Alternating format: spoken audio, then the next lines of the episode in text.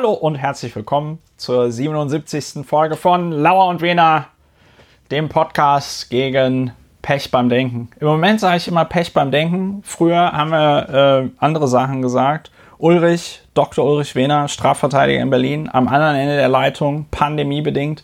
Ulrich, was haben wir früher noch gesagt, was dieser Podcast ist? Das ist er ja auch heute noch und wir haben gesagt, er sei gegen, äh, nein, für faktenbasiertes Aufregen zum Beispiel. Zum Beispiel, ja.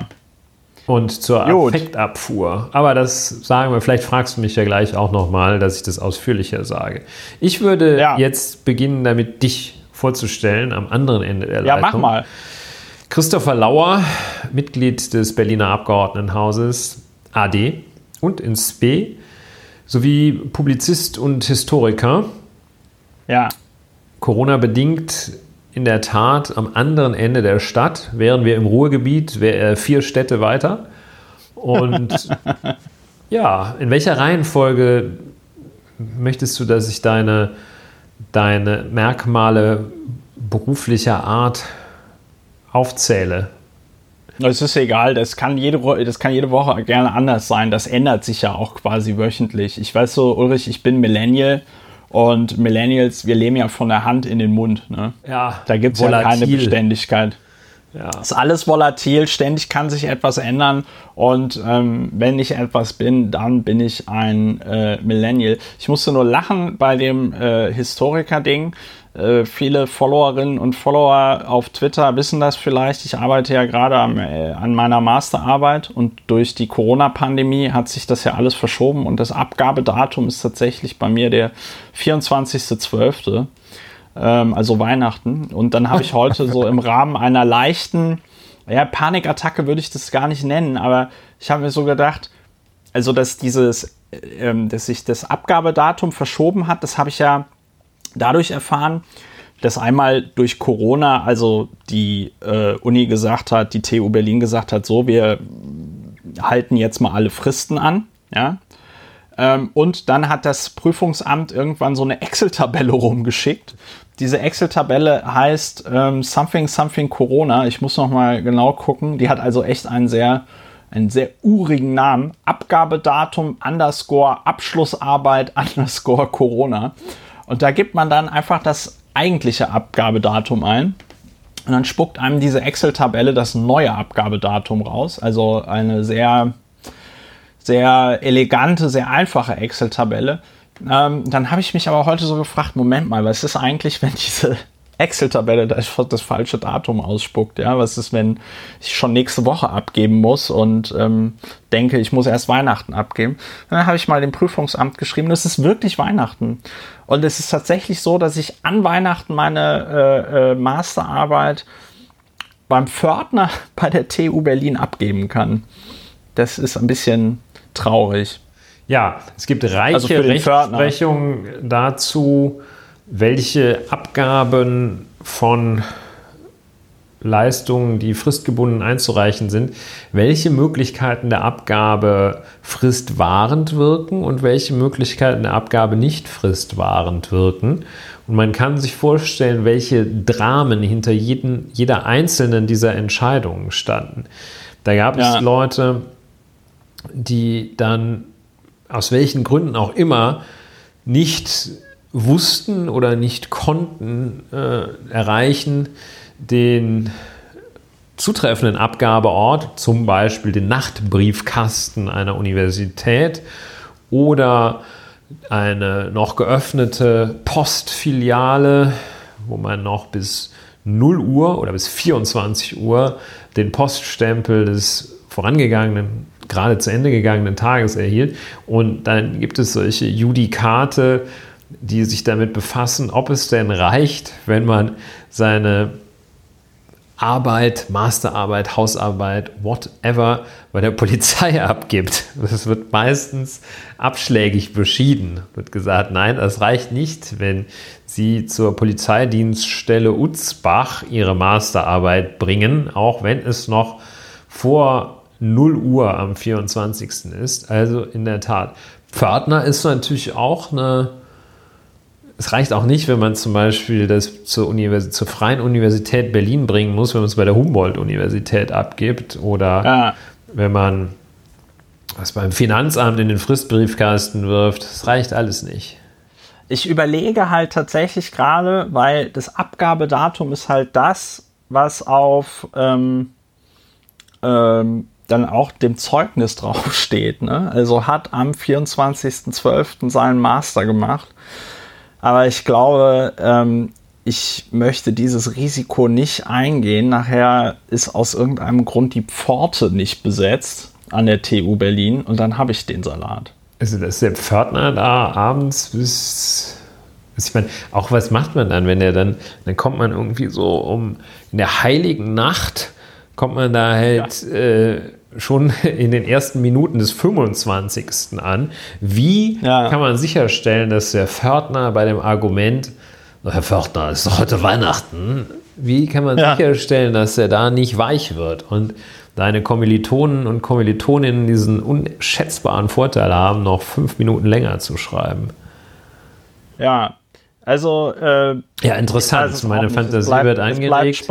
Mit der etwas besseren Drucktechnik ist es ja auch nicht mehr so wahnsinnig spannend. Ich kann also aus diesen Zeiten, als wir noch im Feld lagen sozusagen, jedenfalls aus den ja. Zeiten, als noch nicht jeder einen Laserdrucker bei sich in, in mehreren seiner Zimmer stehen hatte, in jedem Zimmer mindestens einen Laserdrucker stehen hatte, so, sondern solche, solche Drucker, die fielen dann aus und dann hat es nicht geklappt und dann war der Toner alle und oder die Tusche oder was keine Ahnung, die Tinte, die Druckertinte.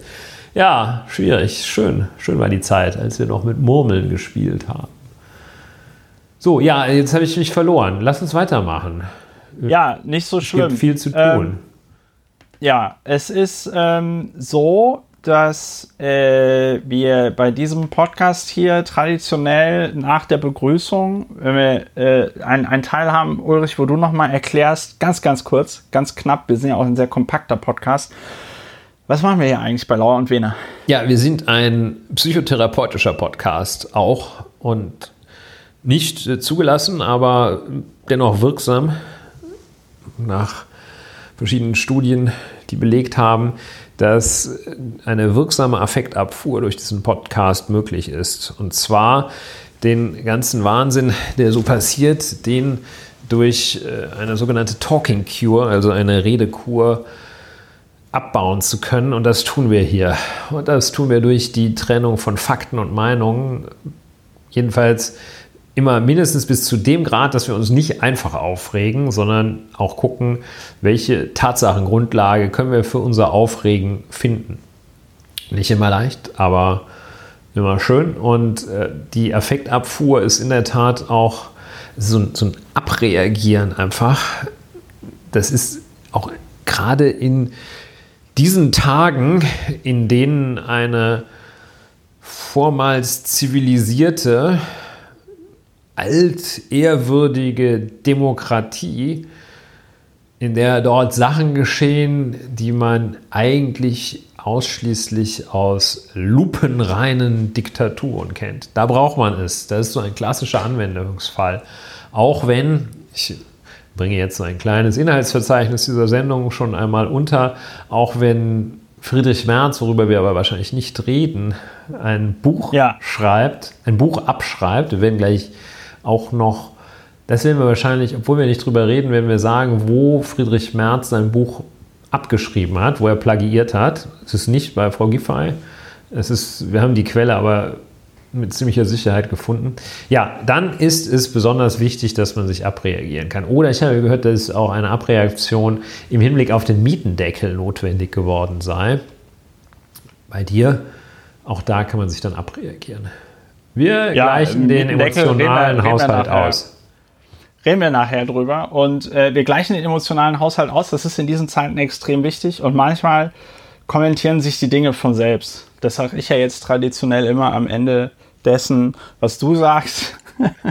manchmal kommentieren sich die äh, äh, Dinge von selbst. Ja. Ähm, ja, das, äh, das ist, da haben wir wieder geklärt, worum es geht. Dann Feedback aus der Community.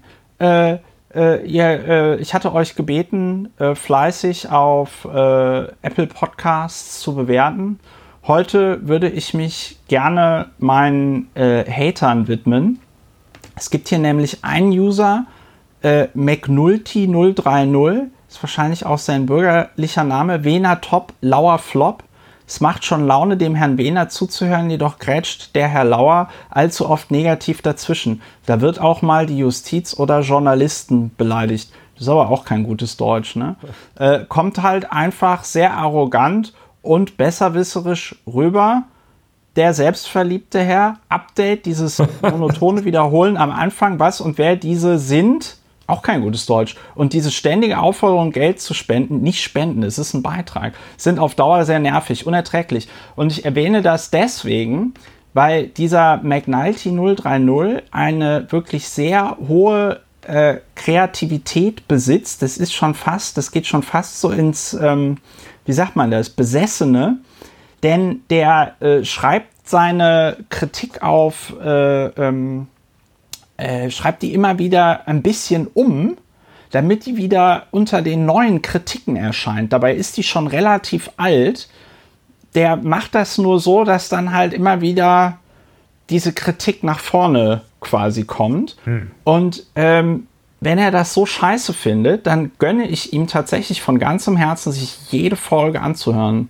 Ich finde es so großartig. Ich finde es wirklich toll, dass wir Hörerinnen und Hörer haben, denen dieser Podcast Spaß macht und äh, die irgendwas daraus nehmen, die möglicherweise sich auch nach einer verrückten Woche darüber freuen, wenn wir Dinge einordnen. Aber ich finde es noch geiler, wenn Leute, die mich richtig scheiße finden, das sich einfach anhören. Das ist wahrscheinlich dabei auch, auch noch und auch eine Form der Affektabfuhr.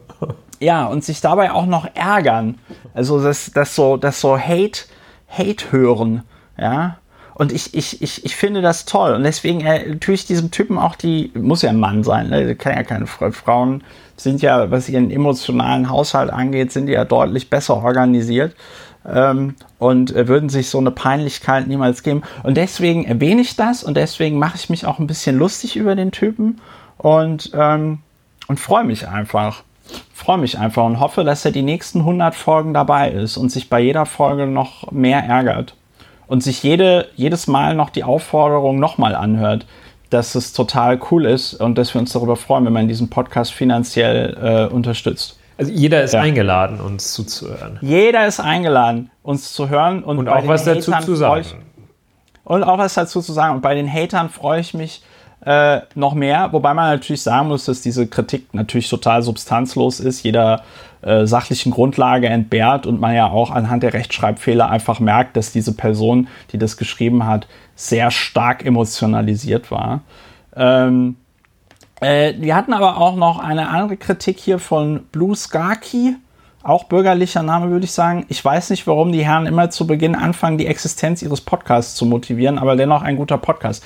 Willst du erklären, Ulrich, warum wir immer unseren Podcast am Anfang nochmal motivieren oder soll ich das tun? Ob ich erkläre, warum wir erklären? Ja, ich, äh, ja. Oder soll ich das machen? Ja, mach du das.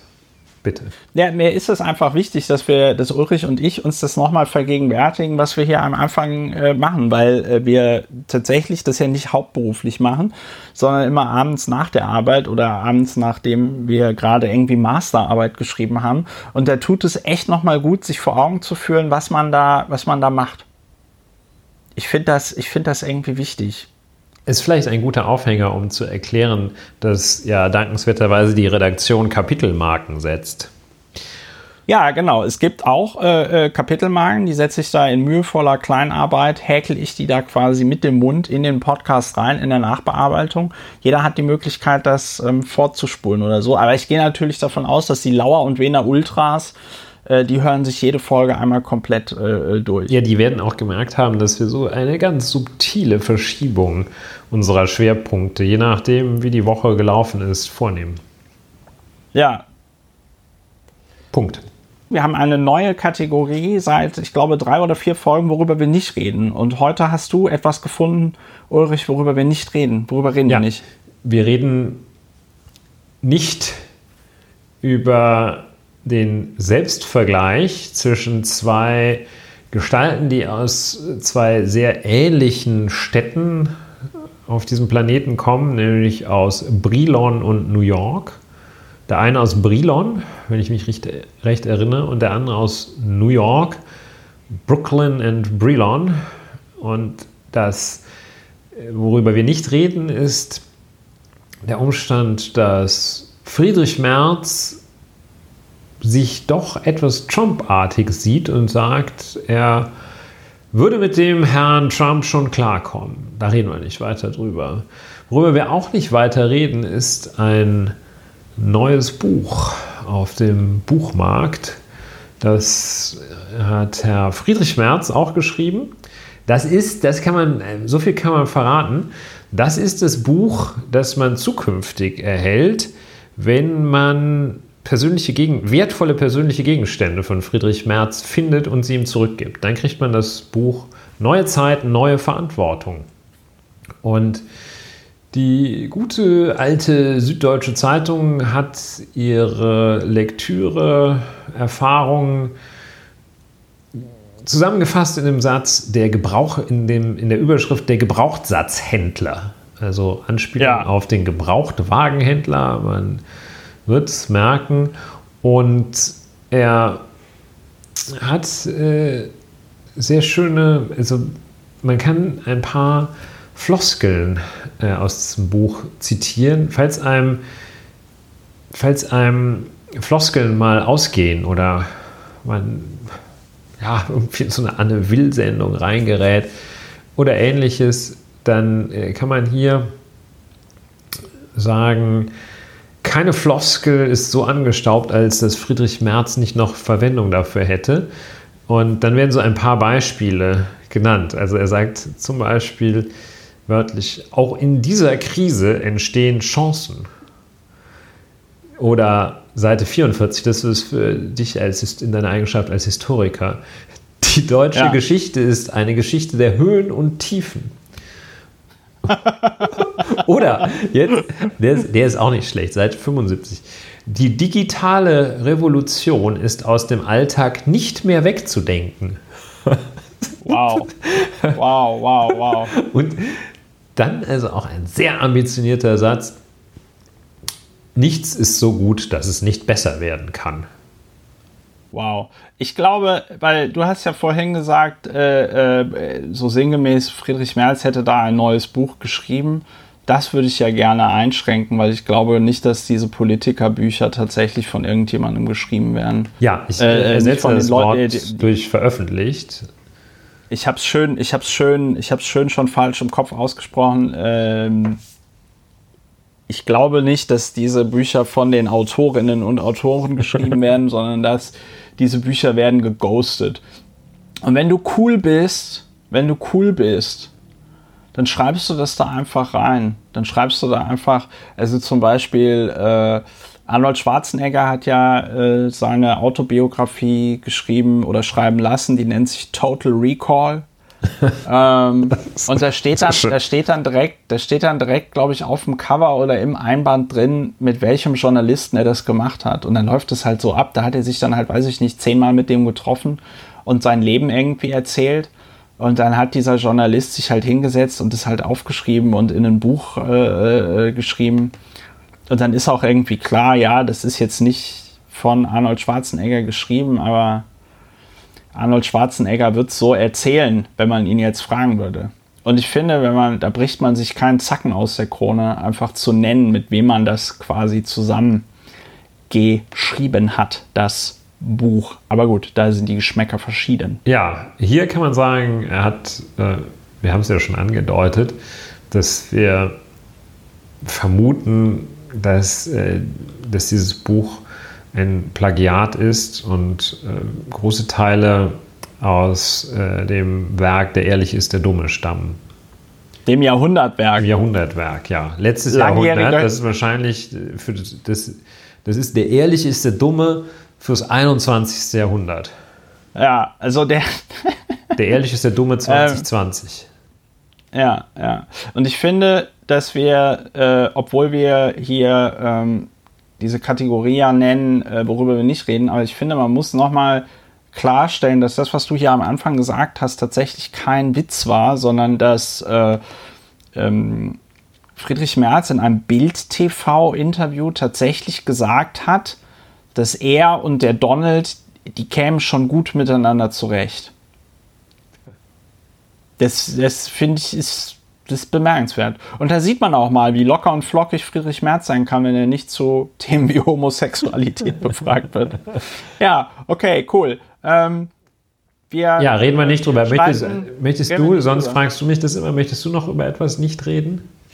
Ja, also das ist eine sehr gute Frage. Ähm, ich kann sie leider äh, nicht beantworten. Bestimmt würde ich gerne über etwas nicht reden, aber äh, du weißt fällt, es gerade nicht. Mir, mir, mir fällt, nicht mir fällt gerade nichts ein. Mir fällt es nicht ein. Das liegt, also mich hat auch nichts diese Woche so genervt, dass ich gesagt habe, oh mein Gott, was ist da eigentlich los? Ich bin seit Dienstag vollkommen im US-Wahl-Delirium. Äh, über die US-Wahl muss man reden. Wir werden auch gleich über sie reden. Und von daher. Doch, ich glaube, dass ein, ähm, ein worüber ich nicht reden möchte, ist ein, ein, ein, ein Schlagersänger, der zwischenzeitlich jetzt so verschwörungsideologisch unterwegs war, hat diese oder letzte Woche, glaube ich, so, ein, so eine Art Comeback versucht, indem er erklärt hat, er sei ja gar kein Verschwörungsideologe und es sei alles nur ein Missverständnis. Das war jetzt aber tatsächlich sehr krampfhaft der Versuch, irgendwas zu finden, worüber man nicht reden kann. Ja, schön. Hätten wir das auch geklärt. Ich finde, ähm, äh, worüber man nicht reden kann, oder was, worüber zu reden noch sehr schwer ist, ich denke, wir werden das möglicherweise in der nächsten Woche tun. Und jetzt nicht in diesem äh, so etwas humoristisch intendierten Sinne, äh, sondern in einem sehr ernsten Sinne, worüber es mir sehr schwer fällt zu reden, ist, sind die Geschehnisse in der österreichischen Hauptstadt Wien zurzeit. Das finde ja. ich äh, noch so ja. verworren äh, und verstörend und so undurchsichtig und äh, so unklar, was es da für tatsächliche Ereignisse gab und was es für Reaktionen oder für Aktionen aus Anlass dieser Ereignisse gab. Ja. ja, da reden wir jetzt nicht drüber, wäre mein Vorschlag. Merken es uns aber. Ja, wir merken uns wir merken auf jeden das, Fall, ja. da müssen wir auch drüber reden. In dem Kontext könnten wir dann auch über etwas reden, worüber wir in diesem Podcast bisher auch noch nicht geredet haben, nämlich diesen unsäglichen äh, Gastbeitrag von äh, Kevin Kühnert in, äh, bei Spiegel Online und dann dieser, ich weiß gar nicht, wie man das, wie man das vernünftigerweise nennt, wenn, also Sascha Lobo war dann auch Kevin Kühnerts Meinung und sprang ihm bei in seiner Kolumne. Und beide waren der Meinung, dass, ähm, dass sich die linke TM, wer auch immer das ist, äh, nicht genug mit Islamismus auseinandersetzen würde und das nicht stark genug verurteilen würde, äh, fand ich sehr, ich sehr schwierig. Du hattest ja so einen schönen, so einen schönen Artikel zitiert beim letzten Mal, den ich. Ja, im Vorgespräch den, oder im Nachgespräch. Nein, ich glaube. In der Sendung? Nee, nee, nee, das, ah. war, das war nicht in der Sendung. Ah, ja, nee, Aber, das stimmt, ja, ich, ich hatte da auf jeden Fall, Ja, ja gut, wir reden ja nicht drüber. Es war in der After Hour. Ja, also wir müssen das ganze Party. Thema Islamismus und ähm, Anschlag von Wien, das müssen wir in einer anderen Folge verarbeiten. Das kriegen wir heute nicht hin. Ja. So, äh, aber wir kommen zu einem sehr schönen Thema, äh, Corona. Wie ihr alle wisst, liebe Hörerinnen und Hörer, äh, herrscht seit Anfang des Jahres eine Pandemie in Europa und auf der Welt.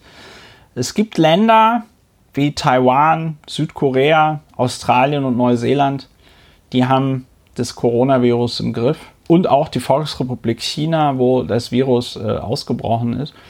Äh, das sind Länder, die verfolgen tatsächlich die Strategie, das Virus auszurotten. Ähm, ich glaube, bei Viren darf man das sagen. Ne? Bei Viren darf man sagen, dass die Strategie ist, das Virus auszurotten.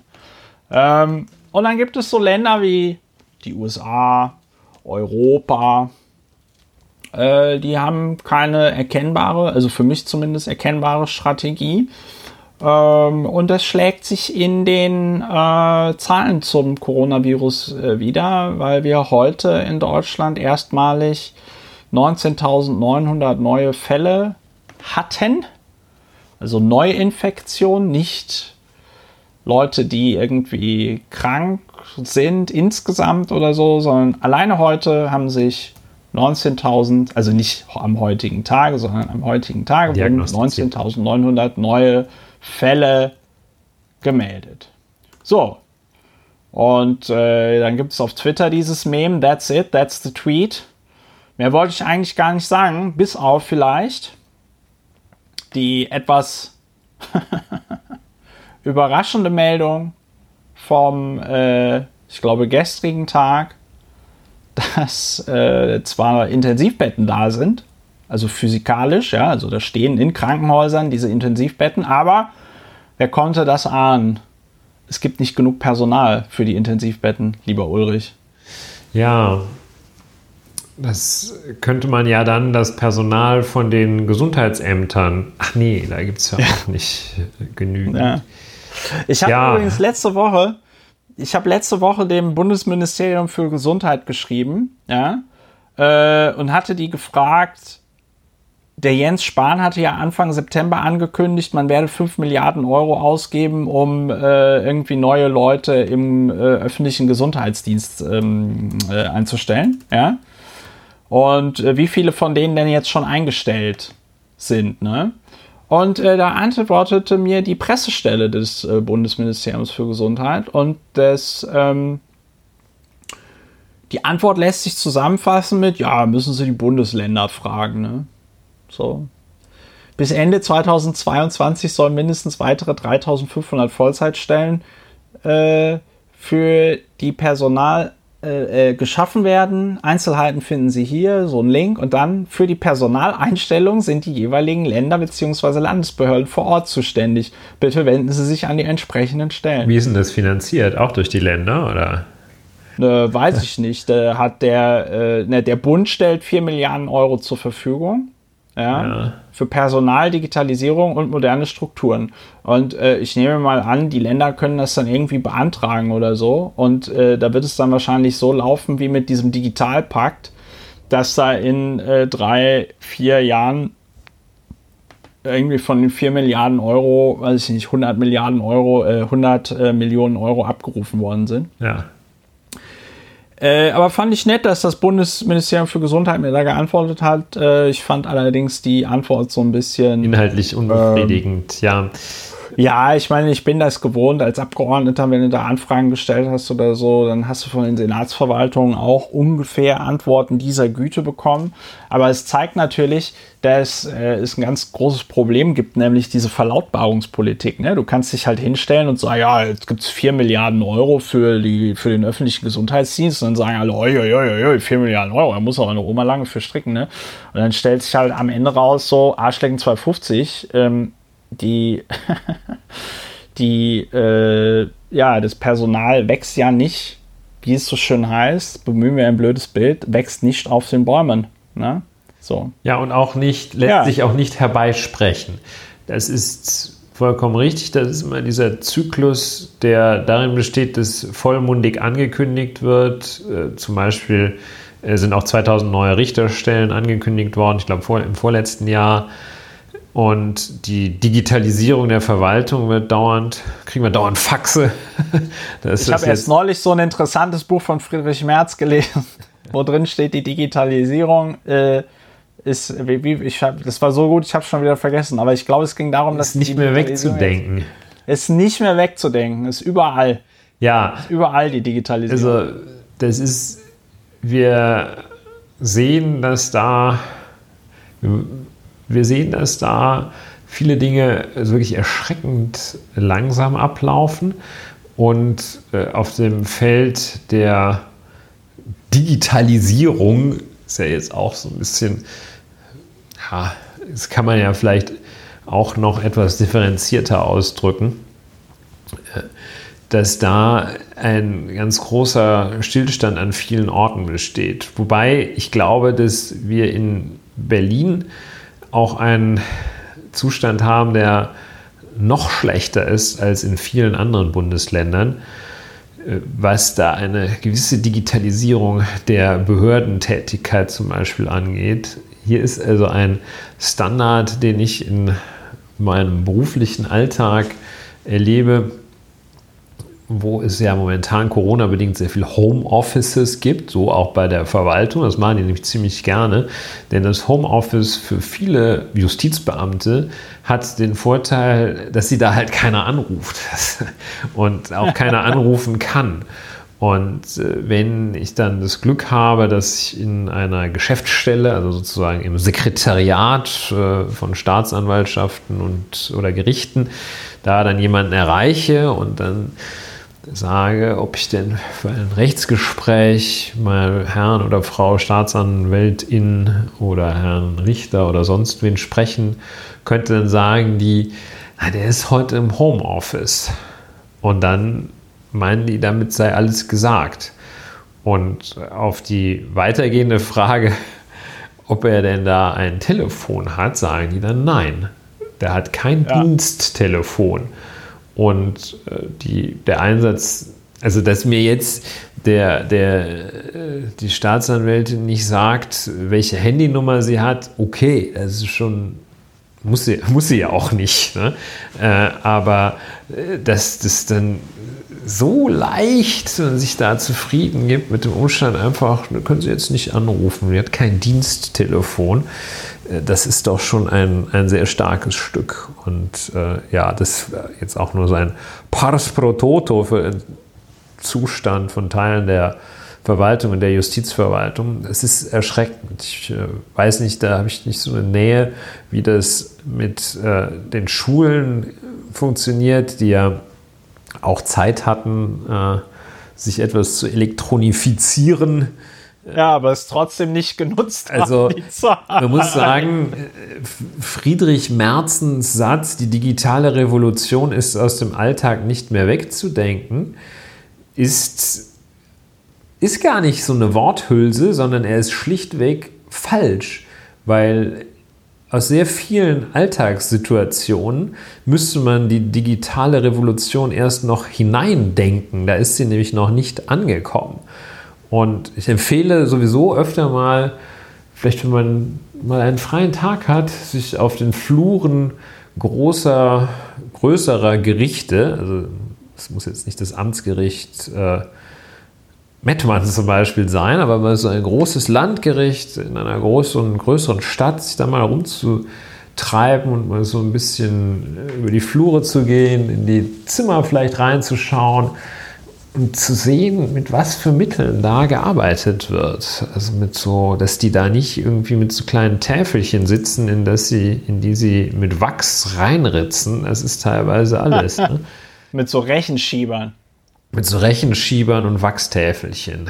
Naja, ja, da gibt ja, es immer ja. noch Leute, die mit dem sogenannten Aktenbock, ich glaube, der Aktenbock ist ja auch schon mal aufgetaucht, fahren die über die Gerichtsflure und teilen dann die Akten aus, weil da irgendjemand ja, Entschuldigung, hat, Ulrich, das gehört halt, das gehört halt zum öffentlichen Dienst. Wird ein Amtsschimmel äh, vorgespannt. Ja, gut, wollen wir uns nicht verlieren. Aber ich sehe schon, ich sehe schon, das ist ein Thema, das ist ein Thema, da kann man mit dir auch nach fünf Bier äh, am Stammtisch noch drüber reden. Weil eigentlich soll es ja um Corona gehen, aber du, das hatte ich jetzt so äh, aufgebracht, der ganze Zustand da in deiner Zunft ja. Äh, dass äh, da mal. Kriegst so einen Hals. Kriegst so einen Hals. Kriegst echt so, ne, kriegst so einen Hals. Ne? Also wenn, ich, wenn ich daran denke, dass ich den wieder nicht erreicht habe im Homeoffice. Nein, aber das ist ja vollkommen richtig. So, äh, ich weiß tatsächlich nicht, ähm, weil ich das auch nicht so richtig verfolge und weil ich das Haus auch nicht mehr verlasse, äh, weiß ich tatsächlich nicht, ob das mit diesem Lockdown irgendwas bringt. Wir werden das in zwei Wochen sehen. Äh, derweil gehen Länder wie Österreich, Griechenland, äh, andere europäische Länder gehen in den Lockdown. Äh, Belgien sorgte jetzt für Heiterkeit, weil in deren Corona-Verordnung zumindest in dem äh, jetzt wir, man, man sehe es mir nach, aber es gibt es gibt doch einen Teil Belgiens, da sprechen die im Wesentlichen Niederländisch. Ne? Das, ja, das heißt ist der nicht Niederländisch. Teil. Genau, das ist, heißt dann Flämisch. Und im Flämischen beziehungsweise im Niederländischen, da gibt es das Wort Knuffeln. Ja. Äh, und das bedeutet anscheinend so viel wie kuscheln. Ja. Ähm, ich kannte das Wort, weil ich 2000, ich glaube 18, 2018 verweilte ich zwischen Weihnachten und Silvester in Brügge. Großer Fehler. Ich dachte, das wäre Brügge sehen und sterben. Genau, ich hatte diesen Film Brüll gesehen und Sterben gesehen und hatte gedacht, ach toll, eine Stadt, in der niemand ist. Äh, das gucke ich mir an.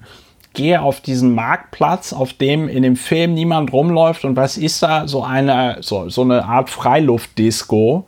Ja, die hatten da also so einen riesengroßen Weihnachtsmarkt und ich habe mir gedacht, ey, Entschuldigung, aber ich hatte trotzdem viel Spaß. Ich bin dann einfach, ich bin dann einfach die Szene, also die, die, die, die, die, die Shooting-Locations abgegangen, wo sie Brügge äh, äh, sehen äh, und sterben gedreht haben. Und das war doch sehr nett. Also insbesondere dieser, dieser Spielplatz da in dem Park mit den Alkoven, wer den Film kennt. Aber ähm, um es mit einem anderen berühmten Film zu sagen, äh, It's a Trap, ja. Also äh, jedenfalls, also ich kannte das mit dem, mit den, mit dem, mit dem, mit dem Knuffeln schon, wenn ich gewusst hätte, dass das die äh, deutsche, dass das die deutschen Twitterer so in Wallung versetzt. Äh, das war ja der, äh, wie heißt der vom ZDF? Jetzt fällt mir der Name nicht ein, tut mir leid, ich reiche den Namen nach. Der hatte das mit den Knuffelkontakten hatte der, hatte der das getwittert. Ja gut, aber bis auf die Knuffelkontakte gibt es tatsächlich nichts zu lachen über Corona. Es ist noch immer sehr schlimm. Es liegen auch immer mehr junge Leute auf den Intensivstationen. Äh, ich kann hier nur sagen, tragt Maske, bleibt drin, reduziert eure sozialen Kontakte ähm, und bleibt gesund. Ja, dazu kann man vielleicht auch noch kurz sagen, die, es gibt zahlreiche oder verschiedene rechtliche Angriffe auf die Corona-Maßnahmen, auf Teile der Regelungen. Äh, das ist ja punktuell, also natürlich punktuell, weil jetzt ein rechtliches Vorgehen sozusagen gegen die gesamte Corona- Regelungen, Gesamtheit der Corona-Regelungen keinen Erfolg versprechen würde, äh, ist es also punktuell insofern, als dass sich Menschen mit Hilfe äh, engagierter bis äh, geschäftstüchtiger Anwälte ähm, dort gegen Einzelmaßnahmen wehren, zu wehren versuchen. Zum Beispiel äh, 27 Tätowier- und Piercing-Studios aus Nordrhein-Westfalen, die sich mit einer Ko Kosmetikerin aus Düsseldorf zusammengetan haben. Äh, die haben einen gemeinsamen Antrag eingereicht und die Zielrichtung ist wahrscheinlich äh, offenbar, dass sie sich äh, ungleich gegenüber Friseurgeschäften behandelt fühlen. Also tatsächlich ist es so, dass wenn man ein, ein Fußpflegegeschäft betreibt, dann muss man vier Wochen, mindestens vier Wochen schließen. Wenn man aber ein Friseurgeschäft betreibt, kann man das aktuell auflassen. Dort ist die Argumentation, es fehle an einer sachlichen Rechtfertigung. Und ja, in Mainz offenbar vor dem Verwaltungsgericht äh, muss äh, die Frage erörtert werden, äh, ob es rechtmäßig ist, verschiedenste Sportarten im Freizeit- und Amateursport zu verbieten. Und in Hamburg gibt es wohl ein Fitnessstudio, das sich gegen die Schließung wehrt.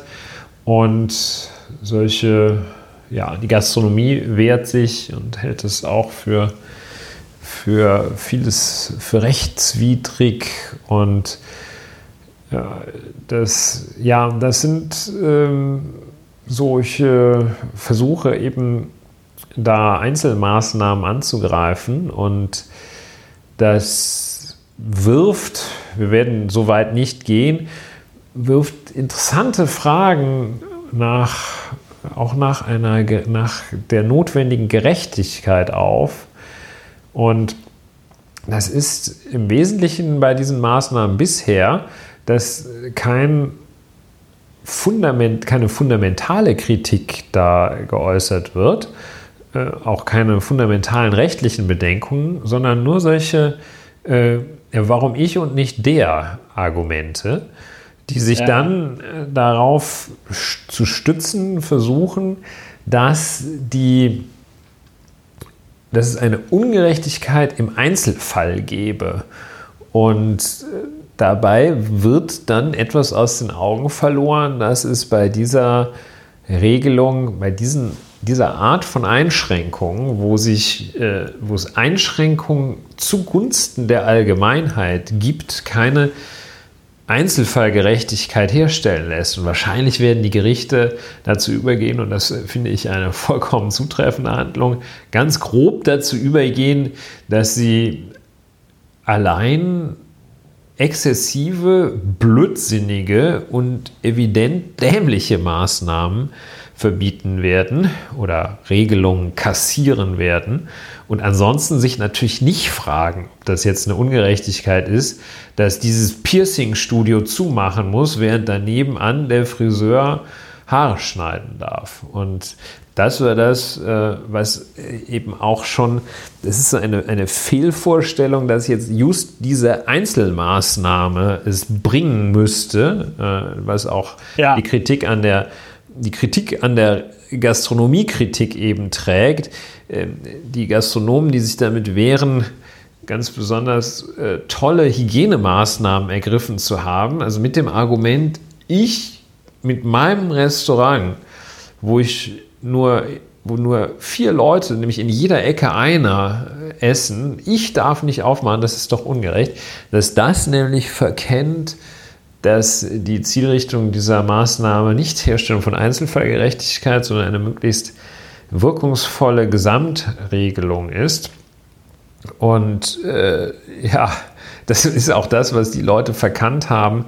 Ich habe gerade noch äh, Bilder gesehen aus dem Vereinigten Königreich, das jetzt ja, wo 25.000 infizierte Diagnose, also Diagnosen, Infektionsdiagnosen pro Tag eingehen, das äh, einen weitgehenden Lockdown beschlossen hat, wo dann am Vorabend sah man da äh, Szenen die, die es, glaube ich, auch viele Orten hier in Deutschland gab, Szenen, bei denen die Leute sich dann nochmal alle versammelt haben. Sie sagten, ja, ab morgen ja, ist ja verboten. Nochmal richtig haben krachen lassen. Und da muss ich wirklich sagen, ja. da. Da fehlt dir jedes Verständnis. Nee, da, da komme ich nicht drum herum zu sagen, das ist einfach echt ein intellektuelles Defizit da. Das ist einfach dumm. Ja. Der Ehrliche ist der Dumme. Nee, das ist nur dumm. Das ist doch nicht mal ehrlich. Ja, aber es ist, äh, was, was, soll man, was soll man dazu sagen? Äh, ich, ja, einfach äh, das mal sagen. Selbe, das, äh ich blase ins selbe Horn. Ich muss es ja, ich muss äh, es jetzt nicht nochmal mit denselben oder anderen Worten sagen. Du hast halt vollkommen recht. Ich äh, habe es auch nicht verstanden wie hier in Berlin, als klar war, dass äh, dann also jetzt der Lockdown kommt, die Leute nochmal indoors ohne Masken in Cafés saßen und so weiter. Aber anscheinend äh, kickt das wohl besonders, wenn man also seinen Kaffee trinkt und ist dabei schon so ein bisschen die Speiseröhre, äh, nicht die Speiseröhre, sondern die Luftröhre runterbritzelt. Äh, weil sich da der Coronavirus ja, einnistet ja, es kickt, und weiß ich schön multipliziert. Ja, ich glaub, es, es kann sein, dass es ich weiß es nicht. Es, ist, es, gibt ja auch, es gibt ja auch genug junge Leute, die dann irgendwie sagen, na ja, ich bin jung, mich trifft es nicht. Äh, ich fahre im Moment, wenn ich zu Bibliotheken muss, noch mit der U2. Äh, das ist äh, für die Leute, die nicht in Berlin wohnen, eine sehr lange U-Bahn. Da sitzen dann auch immer Leute ohne Maske, wo ich mich auch so frage, ja, okay, Leute, warum macht ihr das? Aber sie machen es einfach und wir werden äh, sehen, wohin das führt. Ich prophezeie nur, je länger wir es nicht hinbekommen, diese Daten, also diese, diese Neuinfektion signifikant zu senken, desto drastischer werden die Maßnahmen, die ergriffen werden und desto drastischer werden auch die Einschnitte äh, und auch die Folgen für die Wirtschaft und den Arbeitsplatz und bla bla bla bla bla. Ja, und, und je äh, später, also, desto länger ist einer der Grundregeln, die es wohl, die es wohl von mehr oder weniger führenden Epidemiologen aufgestellt gibt. Also je später man anfängt, desto länger muss man das machen. Das ist etwas, was mir auch sehr einleuchtet. Ja, und äh, das ist auf jeden Fall irgendwie schade und dumm. Gibt es sonst noch irgendwas, äh, was wir über Corona. Es gibt noch vieles, das werden wir heute aber nicht sagen, denn heute steht Corona, heute und in den letzten Tagen steht Corona und eigentlich alles.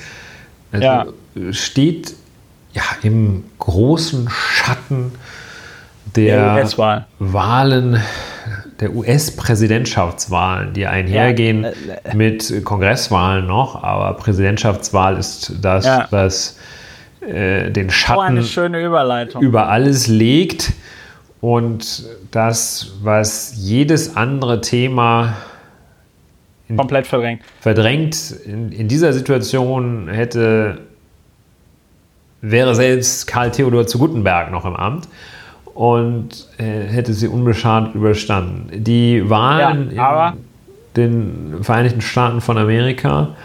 Über die wollte ich jetzt noch nicht reden. Ach. Ulrich. Sondern? Ja, Du hast das zwar wunderschön angekündigt, aber äh, wir, wir, brauchen hier ein bisschen mehr Podcast-Disziplin. Die, äh, es geht, es ging, du, du, du weißt, obwohl du nicht drüber reden wolltest, ich wollte ganz kurz über das Thema ah, Mietendeckel noch ja, sprechen. Das habe ich tatsächlich nicht bewusst, sondern äh, unbewusst hat es unbewusst. mich dazu gedrängt, dieses Thema nicht zu, besprechen. Ja. Ich habe so. es verdrängt gehabt. Ja, Entschuldigung. So, wir sprechen geht, natürlich nicht ein, eines der wenigen Themen, das kann man vielleicht sagen, eines der wenigen Themen, die es geschafft haben, aus dem Schatten der US-Präsidentschaftswahl herauszutreten, ist der Mietendeckel.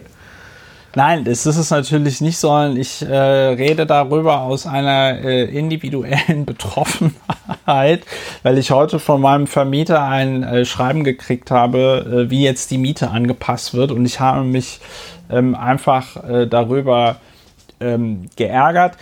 Was äh, findet denn hier statt? Also es gibt dieses äh, äh Gesetz zur Mietbegrenzung im Wohnungswesen, das Mieten WOG Berlin. Das äh, hat bundesweit Furore gemacht, weil sich das Land Berlin auf den Standpunkt stellt, dass man ähm, ja, dass man als Land und nicht der Bund, dass man als Land die gesetzgebende Kompetenz hat, um also äh, Vorgaben zu machen bezüglich der Höhe des Mietzinses, die ein Vermieter von seinen Mieterinnen und Mietern verlangen kann. Dieses Gesetz ist also jetzt schon seit längerer Zeit in Kraft. Ich möchte jetzt nicht im Einzelnen beschreiben, was die Folgen davon sind, aber eine Folge davon ist, dass ab dem 23.11.2020, also diesen Monat, dass also äh, quasi Höchstmieten in Kraft treten. Der Paragraph 5 dieses Mietengesetzes, äh, des Mietendeckels, schreibt also vor, jede Miete, die über dem festgelegten Mietzins liegt, ist verboten mit Ausnahme von Mietverträgen, die schon vorher abgeschlossen worden waren. Da darf die Miete 20 Prozent über dem gestatteten Mietzins sein. Ich nehme mal an, das war ein Zugeständnis an die Vermieterinnen und Mieter. Dennoch, wer in Berlin lebt und auch in begehrten Lagen lebt, zahlt teilweise horrende Mieten. Ja, dann habe ich also heute, und dazu sind die Vermieterinnen und Vermieter verpflichtet, habe ich also heute von meinem Vermieter den Brief bekommen, wie denn jetzt meine Miete gesenkt wird. Und ähm, dieses Schreiben hat mich aus mehreren Gründen geärgert. Einmal hat es mich so ein bisschen daran erinnert, ich weiß nicht, Ulrich, wurdest du in deinem Leben jemals abgemahnt für den Download irgendeines Filmes, weil du in irgendeiner Tauschbörse einen Film Nein. dir mal runtergeladen hast? Hast du so eine Abmahnung mal gesehen? Ja. Genau, und äh, wenn du so eine Abmahnung mal gesehen hast, dann weißt du, die packen da, die haben da früher immer also noch so 50 Seiten äh, Urteile reingepackt und sonst irgendwas. Das war, glaube ich, immer Oberlandesgericht Köln und sonst irgend so ein Scheiß. Auf jeden Fall wurde immer der Eindruck erweckt, ja, also unterschreibe jetzt hier diese äh, Unterlassungserklärung, zahle uns irgendwie die 1000 Euro und äh, es ist vollkommen aussichtslos, dagegen anzukämpfen. Ja. Und ja, ja. wenn du auch nur die Chutzpe besitzt, uns anzurufen oder zu fragen, auf welches Konto du das Geld überweisen sollst, wird es zack 250 Euro äh, teurer oder so. Ja? Ähm, und äh, die, jetzt sollte man zur Systematik von Gesetzen vielleicht ganz kurz noch sagen, also Parlamente können ja erstmal Gesetze beschließen, von denen sie der Meinung sind, dass sie legal sind. Das passiert ja auch oft im Sicherheitsbereich. Ne? Also äh, da werden irgendwie, ich glaube, das prominenteste Beispiel ist, wie im Zuge des 11. Septembers der Deutsche Bundestag dieses doch etwas hanebüchene Gesetz beschlossen hat, äh, dass die Bundeswehr dazu ermächtigte, vollbesetzte Zivil- Passagiermaschinen abzuschießen für den Fall, dass die zum Beispiel auf ein Atomkraftwerk äh, zusteuern oder so. Ich will da gar nicht auf die Praktikabilität eingehen, weil es ist ja nicht so, dass wenn du irgendwie eine vollbesetzten Jumbojet abschießt, dass der dann nicht irgendwo anders hinfällt. Ja, ne? gut, also das ist, glaube ich, äh, ja, jedenfalls, ja. Ne, Gesetz ging vor das Verfassungsgericht. Verfassungsgericht hat gesagt, nee, Leute, also sorry, aber das geht jetzt mal wirklich gar nicht. Also der ne? Gesetzgeber kann wurde, es ja mal versuchen, sagst du. Ja, genau. Naja, was heißt, kann es mal versuchen? Also ich bin mir ziemlich sicher, dass, und das passiert ja immer wieder, äh, wenn man jetzt alle Gesetze vom Verfassungsgericht überprüfen lassen würde und da ein Argument macht, warum das konkrete Gesetz gegen irgendein Recht verstößt, was du, was dir aus dem Grundgesetz erweck, erwächst, ja, dass dann das ähm, äh, Bundesverfassungsgericht äh, bei vielen Gesetzen oder nicht bei vielen Gesetzen, aber bei einigen Gesetzen sagen würde, ja, nee, das geht so nicht. Ne? Wir hatten, äh, ich glaube, das war im letzten Jahr oder Anfang des Jahres, nee, es war im letzten Jahr, hat wir ja zum Beispiel auch über die Gesetzgebung des Bundes, äh, nicht die Gesetzgebung, die Rechtsprechung des Bundesverfassungsgerichtes zu den Hartz-IV-Sanktionen gesprochen. Ja. Ne?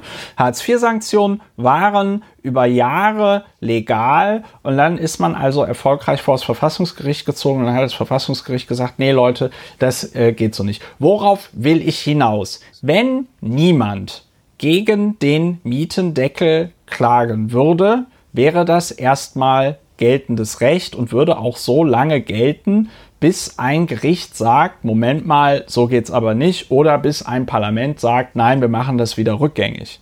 Ja, erster Punkt, der mich also geärgert hat an diesem Schreiben, ist, dass also hier der äh, Vermieter von mir den Eindruck erweckt, ja, also das Gesetz wird nachher, das ist jetzt ein rechtes Zitat, das Gesetz wird nach herrschender Meinung, mangels Gesetzgebungszuständigkeit des Landes Berlins, aber auch aus Gründen fehlender Verhältnismäßigkeit und Geeignetheit für verfassungswidrig und damit für nichtig gehalten. Ja, äh, und gleichwohl werden vom Gesetzgeber Bußgelder eingeholt. Also es wird hier in diesem ganzen Schreiben der Eindruck erweckt, ja, also eigentlich geht ja dieses Gesetz nicht, aber wir halten uns trotzdem dran. Und der zweite Punkt, der mich dann hier an dieser äh, Stelle ärgert, und vielleicht kannst du, obwohl du eigentlich nichts dazu sagen willst, doch was dazu sagen, ist, dass mir also jetzt hier quasi der äh, äh Vermieter generös anbietet, den Teil der Miete, der zu hoch ist, zu Stunden. Und darüber habe ich mich halt besonders aufgeregt, weil gestundet werden kann ja nur etwas, was ich als Schuldner jemandem schulde. Ja? Und das Gesetz, der Mietendeckel ist ja klar, eine höhere Miete als die erlaubte Miete ist verboten. Und wer eine höhere Miete nimmt, muss ein Bußgeld bezahlen. Und das bedeutet, wenn Sie mir einen Teil der Miete stunden, bedeutet das ja, dass Sie nach wie vor die höhere Miete nehmen und einfach sagen, ja, einen Teil dieser höheren Miete, den nehmen wir Momentan nicht. nicht. Das ist nicht fällig. Ja, das ist eine sinnvolle und, Vorgehensweise aus Vermietersicht. Um aus Vermiet ja. Aus Vermietersicht, ja. ja. Dann gehört ja das Haus. Und die sagen, machen jetzt deutlich, dass sie nicht auf die Forderung verzichten und dass nach deren Rechtsauffassung in dem Fall, dass sich der sogenannte Mietendeckel als rechtswidrig erweist und dieses Gesetz für nichtig angesehen ist und dann die Entscheidung auch dahin geht, dass es rückwirkend nicht gilt. Für diesen Fall äh, stellen Sie klar, dass Sie dann die Knete haben wollen. Ja, das kann man aber auch schreiben, ohne dass man sagt, wir stunden einen Teilbetrag ihrer äh, Miete. Naja, wir sagen, äh, die Miete ist derzeit nicht fällig. Das ist ja nichts anderes, ist ja die Stundung. Wir erachten die, wir glauben, dass wir diesen Anspruch haben, aber wir sagen, sie müssen aktuell nicht bezahlen. Das sagen die damit. Ja, und das halte ich aber vielleicht verstehe ich da auch was nicht. Aber das halte ich halt für, also das halte ich halt für grundsätzlich falsch. Mhm. Weil, weil, weil, äh, weil, es, weil es halt verboten ist. Ich sage ja auch bei anderen Sachen, die verboten sind, nicht, ja, also ich bin ja eigentlich der Meinung, ich, ich, ich, habe eine andere Rechtsauffassung und deswegen bin ich der Meinung, ich kann es doch so und so irgendwie machen, aber ich mache es dann doch nicht.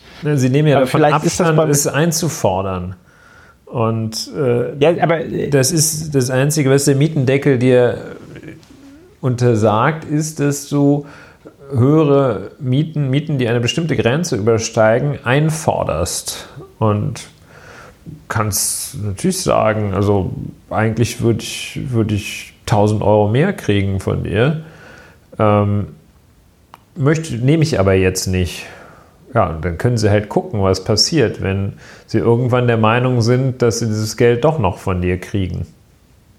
Ich bin halt der Meinung, dass das Bundesverfassungsgericht, das sich dann ja also der Frage annehmen wird, ob der Mietendeckel mit dem Grundgesetz vereinbar ist oder nicht, wird sich ja dann zu irgendeinem Zeitpunkt, wenn sie ein Urteil treffen, wenn sie eine Entscheidung fällen, werden ja was dazu sagen, ob da rückwirkend die Mieten zurückbezahlt werden müssen oder nicht.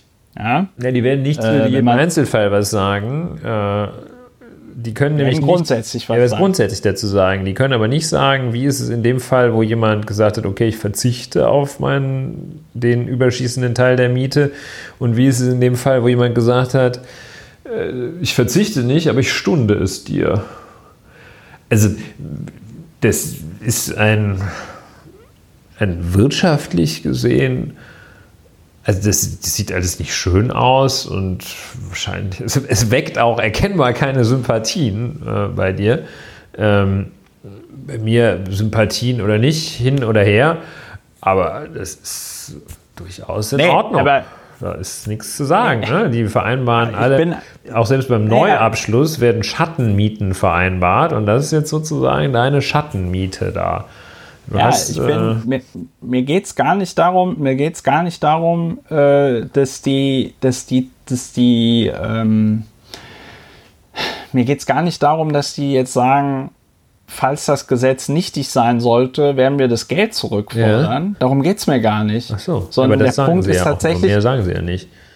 Nein, nee, die sagen ja was anderes. Die sagen, die, die sagen das wird eigentlich müssten jetzt. sie ja, die, die sagen, das wird dir gestundet und es kann mir tatsächlich nur etwas gestundet werden, was ich schuldig bin. Und ja, die sagen ja, dass du das schuldig bist ja, aber nach, nach ihrer gelten, Rechtsauffassung. Ja, aber nach geltender, Re nach geltender rechtlicher Lage bin ich es ihnen ja nicht schuldig, weil sie es nicht von mir nehmen dürfen. Das ist einfach mein Punkt. Das ist meine Wortklauberei an der Stelle. Deswegen regt es mich so auf. Weil ich der, weil die können mir, die können mir gerne, die können mir gerne sagen, ja, also für den Fall, dass ich rausstellen sollte, dass das alles nicht legal ist, ja, fordern wir das von ihnen nach. Und übrigens ist das auch unsere Rechtsauffassung, dass das nicht legal ist. Also ja? ich konstatiere, das alles mir das, das Wort Stundung nicht. Ja, das, das Wort Stunden impliziert das einfach, dass dich, ich ihnen im Moment etwas on the, schuldig... On the palm tree, ja. Das bringt mich on the palm tree, weil es impliziert, dass ich ihnen zum jetzigen Zeitpunkt etwas schuldig bin und ich bin es nach geltender nach deiner Rechtsauffassung nicht. Nein, nicht nach meiner Rechtsauffassung, sondern jetzt im Moment Jetzt nein, deine Rechtsauffassung basiert darauf, Bundes dass der Mietendeckel rechtmäßig ist und tatsächlich gilt. Das ist deine ja, Rechtsauffassung. Die hältst du auch für ganz besonders richtig.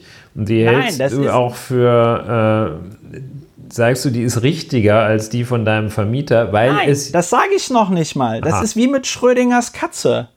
Das ist wie mit Schrödingers Katze. Du weißt nur, ob die Katze tot ist oder ob sie noch lebt, wenn du die Box aufmachst.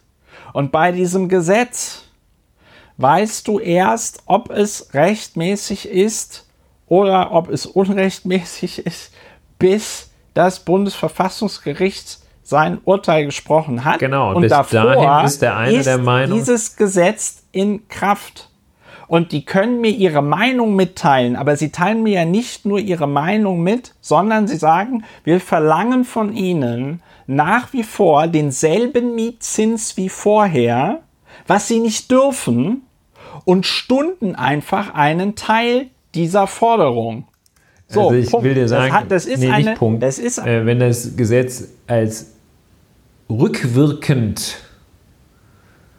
rückwirkend unwirksam anerkannt wird, also ex tunc, äh, ja. als nichtig angesehen wird, wenn das in einem, zwei, drei Jahren entschieden wird, dieses Gesetz ist als rückwirkend nichtig anzusehen. Das gilt nicht für eine Übergangszeit, das ist seit dem Zeitpunkt seines Erlasses nichtig. War schon immer falsch. Er war schon immer unwirksam, nicht nur falsch, sondern unwirksam. Dann wird das Bundesverfassungsgericht entscheiden, dass auch hier und heute an diesem 5. November 2020 nichtig ist. Ja, das habe ich verstanden. Ja, aber dann äh, ist das eine Rechtsauffassung, dass es heute gilt, die andere Rechtsauffassung ist, nee, es gilt nicht, aber das wird die Zukunft ergeben. Ich irgendwie mach ich, irgendwie scheine ich meinen Punkt nicht klar zu machen. Du meinst, deine Meinung ist richtiger als die des Vermieters? Nee, nein, es geht nicht darum, dass. Weil das Gesetz Meinung, in Kraft also, ist. Und erst wenn es außer Kraft gesetzt ist, meinst du, äh, überhaupt erst dann könnte eine andere Rechtsauffassung richtig sein? Oder? Ah, ja, nee, ich meine, nein, also ich müsste es jetzt nochmal genauso erklären, wie ich es schon mal vorher erklärt habe. Der Punkt ist, wie gesagt, ich habe kein Problem damit, wenn die mir einen Brief schicken, wo drin steht, äh, Herr Lauer, wir sind anderer Meinung und falls das Gesetz rückwirkend für nichtig erklärt wird, werden wir auch die Miete nachfordern. Ja, weil wir der Meinung sind, dass sie im Moment. Ja, jetzt drehen wir uns im Kreis, weil genau das ja. ist es, was sie sagen. Meiner Meinung nach nicht. Gut. Let's Gut. agree to disagree. Let's, let's agree. Ja, aber das ist, wir wurden doch, wir wurden doch neulich mal auch gefragt, ob wir auch verschiedene, ob wir auch manchmal verschiedene Meinungen haben zu gewissen Themen. Und zu diesem Thema haben wir, haben wir einfach eine andere Meinung. Weil Was ich der ist Meinung eine bin, Stundung? Weil ich der Meinung bin, wenn du keine, wenn du, wenn du keine Forderung haben darfst, du, ich hab's verstanden, weil die Forderung verstanden. illegal ist, falsch, dann kannst du, du, auch. Es wird ja, aber nicht besser, wenn du es wiederholst. Also in meinen Ohren. Ich finde nicht. schon. Ich finde schon. Aber das ist ja schön. Wahrscheinlich haben wir äh, auch einige Juristinnen und Juristen, die da zuhören äh, und uns als Feedback auf diese Folge mitteilen können, wie sie das denn sehen, ob sie das mit der Stundung.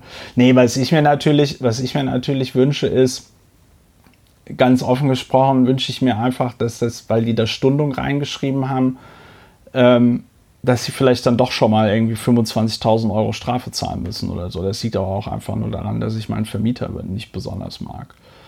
Das, ich gebe das gerne zu, dass dieses Thema auch ein Stück weit. Meinst du, da gibt es nur eine Latenz, die da. Es da, gibt da, da eine Latenz.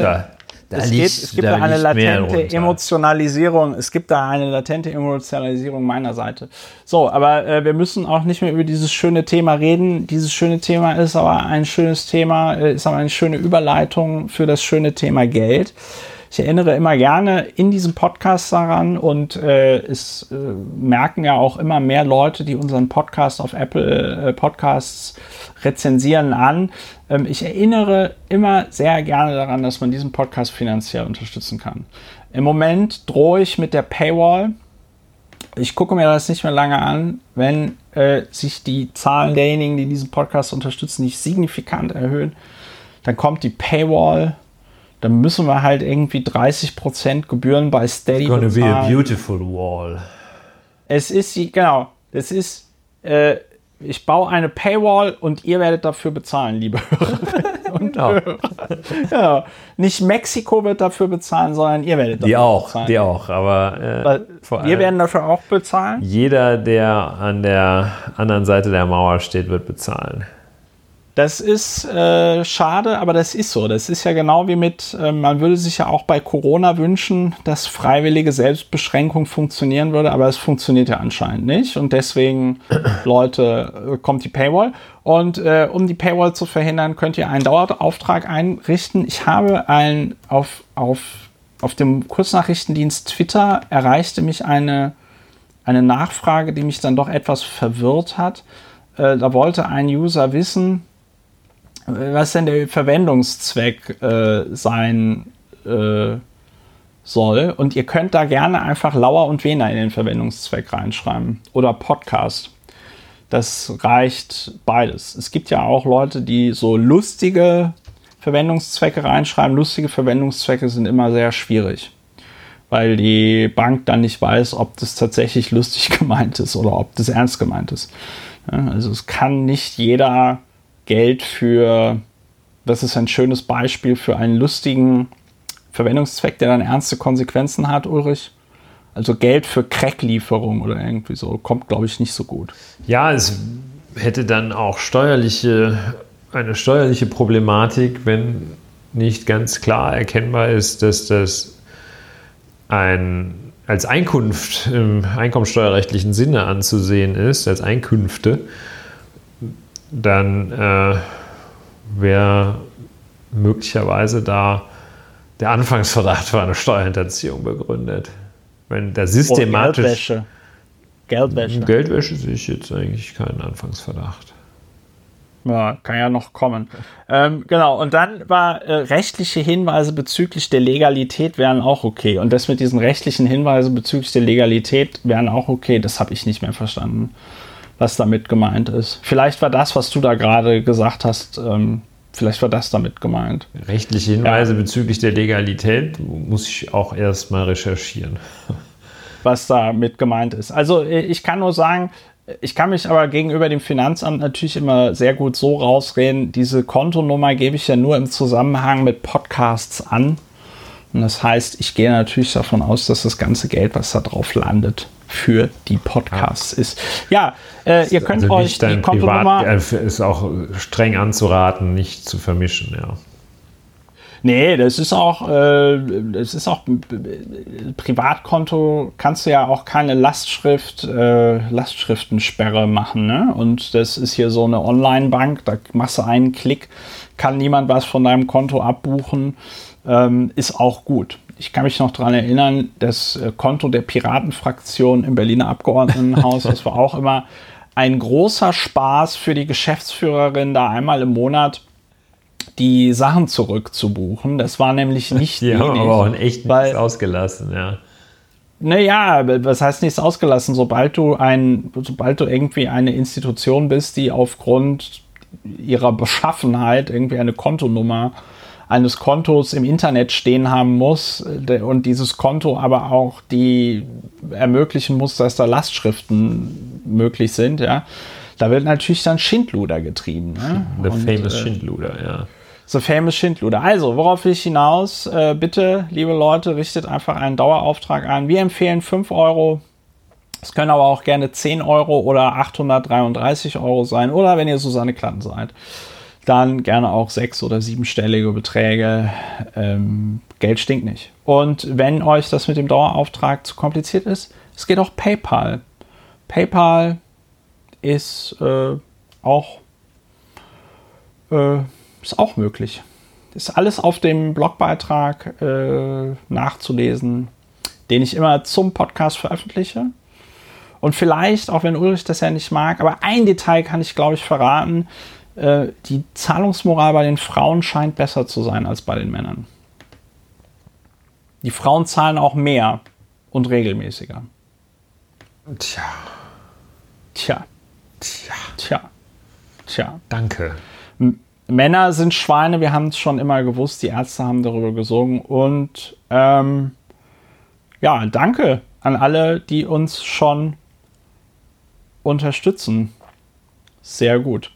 Also dann, jetzt kommt das, äh, jetzt kommt das, äh, ja, Entschuldigung, dass ich, nachdem ich das, das, das Thema Mietendeckel hat mich so dermaßen emotionalisiert, dass meine ganzen Emotionen schon weg waren, als es um das sehr emotionale Thema äh, Finanzielles ging. Aber man muss ja leider dran erinnern und äh, ich weiß aber, dass es große Teile der Community auch einfach lieben. So. ja. Ähm, Sehr schön. Wir reden über die US-Wahl. Ulrich, willst du anfangen? Ja, ich hatte ja schon vorhin unmittelbar angesetzt und tue das jetzt ein weiteres Mal. Die Vereinigten Staaten von Amerika äh, versuchen also zu bestimmen, wer die nächsten vier Jahre dort Commander in Chief sein soll.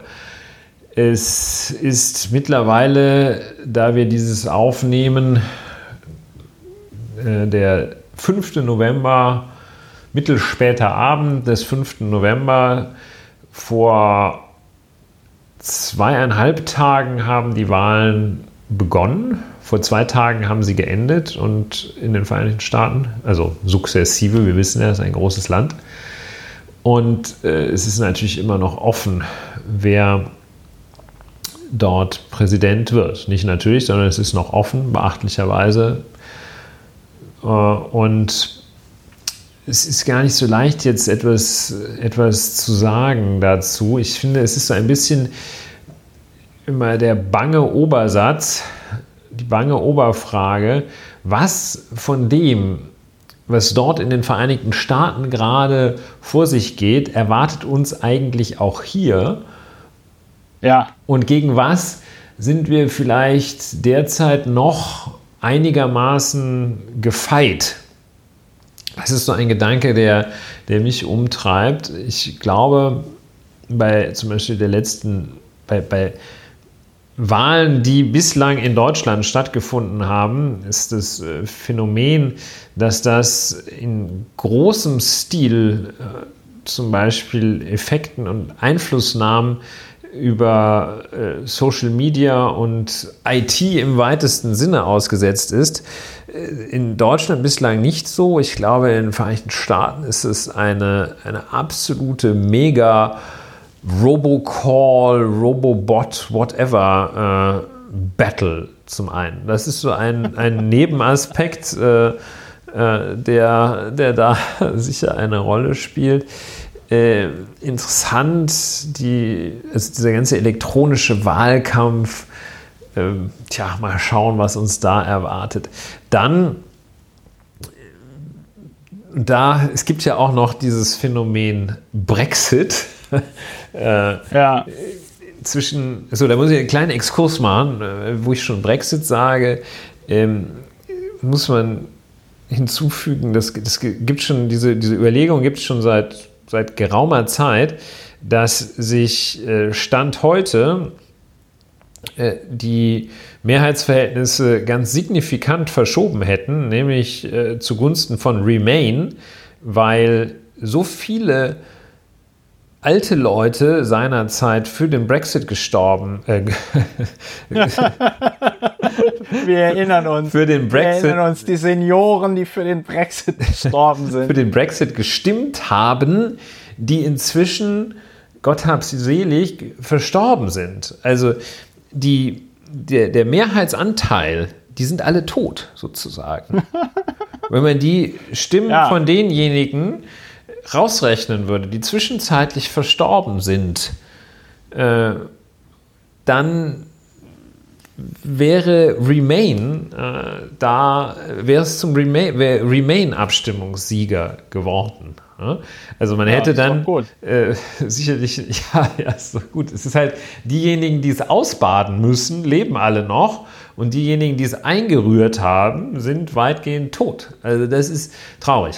Aber äh, wir sprechen ja über die Wahlen in einem anderen angelsächsischen Staat, nämlich den Vereinigten Staaten von Amerika. Und dazu ist, also was ist die Parallele jetzt vom, vom Brexit und diesem unseligen Referendum? Es ist halt nicht gut, jedenfalls nach aus hiesiger Perspektive und ich glaube so für das westeuropäische Gefühl, es ist nicht gut, eine so krasse Polarisierung herbeizuführen. Wozu soll es denn, wie soll man denn vereint da stehen, wenn äh, der Verlierer einfach nur ein paar hunderttausend oder vielleicht zwei, drei Millionen Stimmen weniger bekommen hat als der Sieger. Was soll, es gibt viel zu viele Verlierer in so einem, äh, in so einem krass adversarialen System, wo die sich so unversöhnlich gegenüberstehen, die Mengen. Äh, ich reihe jetzt mal einfach ein paar Gedanken aneinander. Ein weiterer Gedanke ist, wo du vorhin die Zahlungsmoral, den Beistand, den uns weibliche Hörer liefern, lobend hervorgehoben hast. Es ist mir vollkommen es ist mir unverständlich, wie man Herrn Trump wählen kann. Es ist mir aber noch unverständlicher, wie man Herrn Trump als Frau wählen kann. Verstehe ich nicht. Ähm, das andere ist eine Kategorie, die mir auch ich mich in den USA ehrlich, ehrlich gesagt, äh, brauche ich gar nicht so ehrlich zu sagen, merkt man vielleicht äh, so gut auch nicht auskenne, ähm, ist die Sub Suburban Women. Das ist so eine Kategorie, das sind, glaube ich, das sind ganz heiße, äh, also ganz, ganz heiß im Sinne von nicht heiß, ganz schlimme. Ähm, ja, schlimm ist auch nicht schön, aber äh, das ist eine, eine Gruppe von Menschen, die da in diesen in diesen Vororten leben und im Grunde genommen ist ihnen eigentlich nur wichtig, dass möglichst viele Menschen auszugrenzen und das festzuhalten, was sie haben. Die sind also auch ganz, äh, ganz weit vorne äh, da. Also eine Kategorie, die mir neu ist. Ich frage mich, was ist, was ist denn das deutsche Äquivalent zu diesen Suburban Women da, die mit dem Namen Karen, glaube ich, ich umschrieben werden. Weiß ich auch nicht. Das wäre, werde ich mal nachgehen, dieser Frage. Ähm, ein weiterer Gedanke, und dann höre ich mal auf mit der Aneinanderreihung der Gedanken und lausche interessiertest deinen äh, Erwägungen, Überlegungen, Assoziationen. Ein äh, anderer Aspekt, der mir sehr also den ich sehr frappierend finde, ist, wie eindeutig diktatorisch sich Herr Donald Trump verhält, wie der Sachen macht, die man im Laufe der Jahre ausschließlich in mehr oder weniger Failed States, jedenfalls in komplett undemokratischen Lukaschenko-Stil-artigen äh, Staaten gesehen hat. Also zum Beispiel äh, so, so drei Minuten nach Schließung der Wahllokale zu sagen, ich habe gewonnen und solche Sachen. Also Wahnsinn. Oder Versuche, äh, die Auszählung von Stimmen zu unterbinden.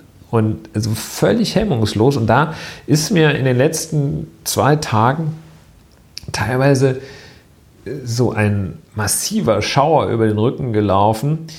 Äh, also tatsächlich, das ist jetzt nicht nur eine Metapher, weil ich mir so in, in Momenten konnte ich nachempfinden, glaubte ich nachzuempfinden, habe ich gefühlt, wie eine Diktatur entstehen kann. Bislang habe ich immer auf Diktaturen als so etwas Fernes geschaut, äh, immer mit auch so einem gewissen, glücklicherweise hier im, im glücklichen Deutschland, auch immer mit so einem, äh, mit so einem sehr distanzierten Blick, wo ich dachte, das kann doch nicht wahr sein. So äh, Diktaturen, die man betrachtet von Franco oder in, in Südamerika, so Videla und sowas, äh, Pinochet äh, oder dann eben äh, Diktaturen der Gegenwart, wo man sich sagt, das kann doch nicht wahr sein, das geht doch gar nicht. Wie, das machen doch äh, Menschen gar nicht mit dass, äh, dass sie sich da von so einer Führungsriege äh, unter Preisgabe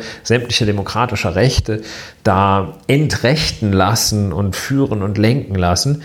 und da gab es so Momente, wo ich dachte, die, das ist, die stürzen sich selber in das Verderben, möglicherweise, ähm, dann eine Diktatur da zu errichten, sich errichten zu lassen. Ich hatte so Momente, wo ich dachte, jetzt sieht man, wie das womöglich in so einem etwas evolutiven Prozess vonstatten geht. Denn also eine Diktatur kommt, und das fand ich, war da so, das ist in diesem ganzen Donald Trump, äh, der Historie des Donald Trump so sichtbar, wie das dann so langsam äh, in einer Wellenbewegung oder langsam, sukzessive, scheibchenweise kommt dieser diktatorische Herrschaftsgestus, werden diktatorische Regeln geschaffen, gleichzeitig demokratische Institutionen abgebaut. Und ich finde, das sieht man da.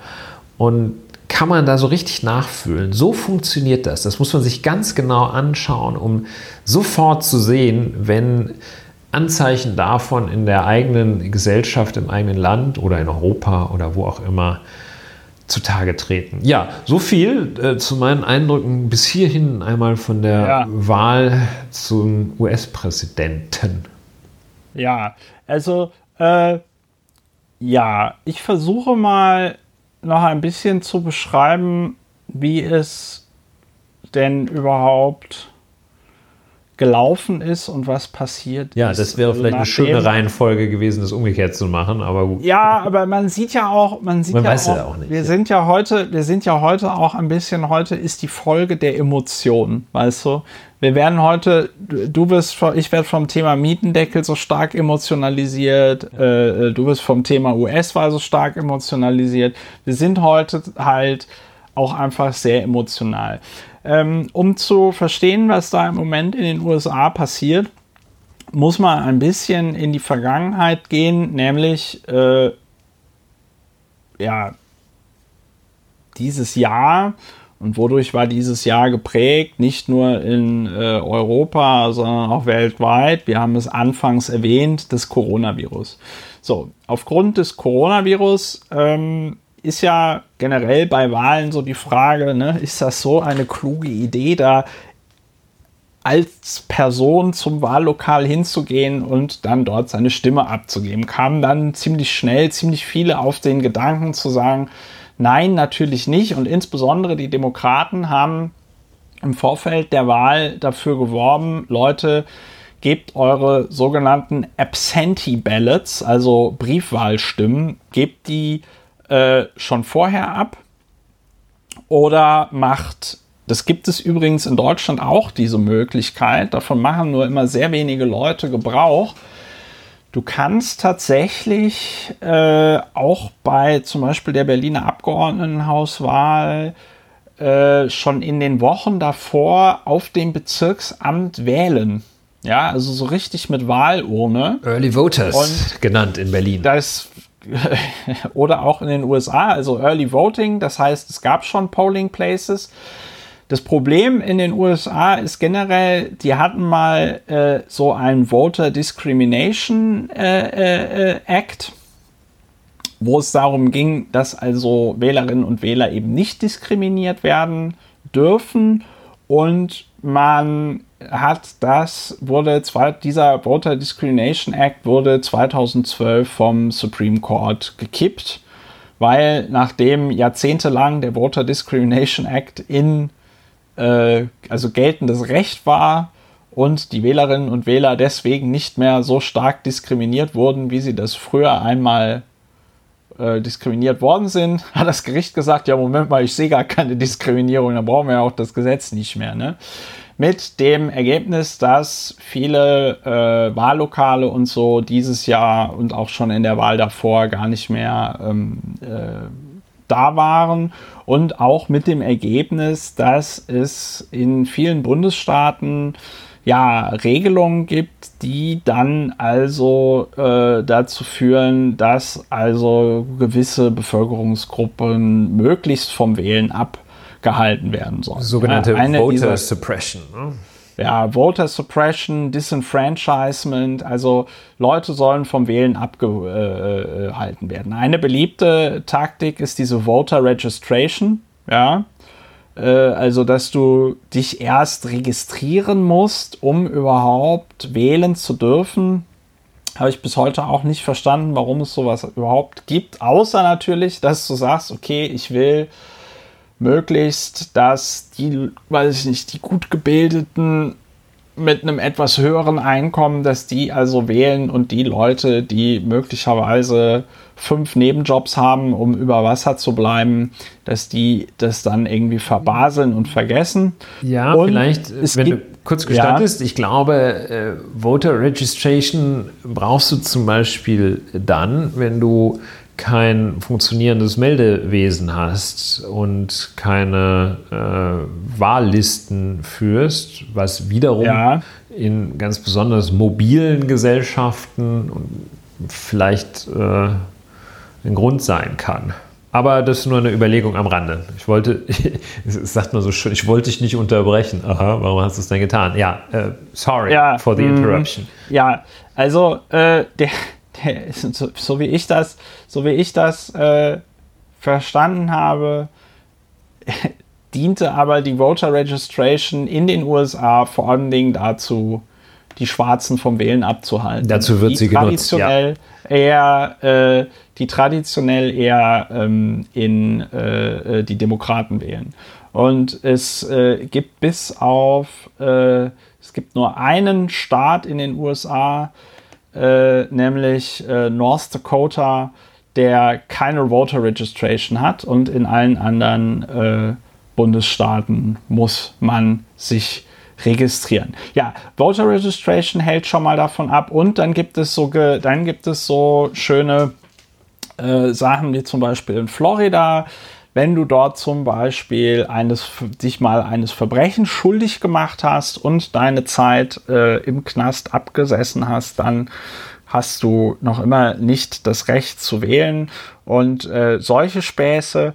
Ja, jedenfalls hat man im Vorfeld äh, dieser Wahl, oder was heißt man, hat Donald Trump und die Republikaner haben im Vorfeld dieser Wahl noch ein bisschen weiter gedreht, weil sie weil halt zu befürchten war, dass also viele Leute eben Briefwahl machen. Also fing Trump relativ früh damit an, vollkommen ohne dass es darauf irgendeinen Hinweis gab, zu behaupten, dass diese, Vote, äh, dass diese Briefwahl unsicher sei, dass die fälschungsanfällig sei, dass das alles nicht gut sei mit der Briefwahl.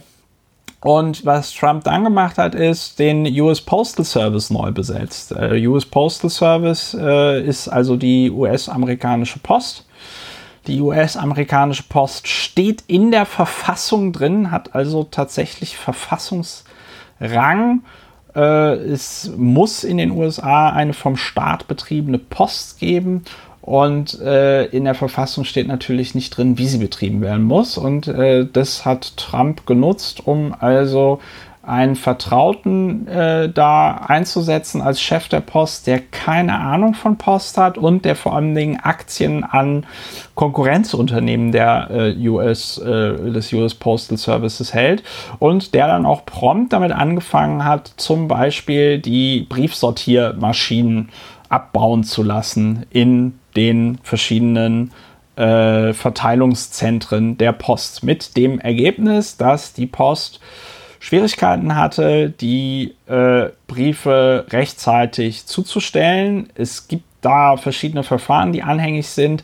Wenn ich das richtig verstanden habe, hat es der US Postal Service dennoch hinbekommen, alle Absentee Ballots, also nicht alle, aber einen großen Teil, weiß ich nicht, 99 Prozent ordentlich äh, auszuliefern, aber das werden die nächsten Tage und Wochen möglicherweise zeigen, wie gut oder wie schlecht das der US Postal Service da geschafft hat. Also hat man da schon mal äh, versucht, das zu machen, äh, das zu behindern und dann haben insbesondere Staaten, die äh, republikanisch regiert sind, und das ist dann auch eine Schwäche des amerikanischen Systems.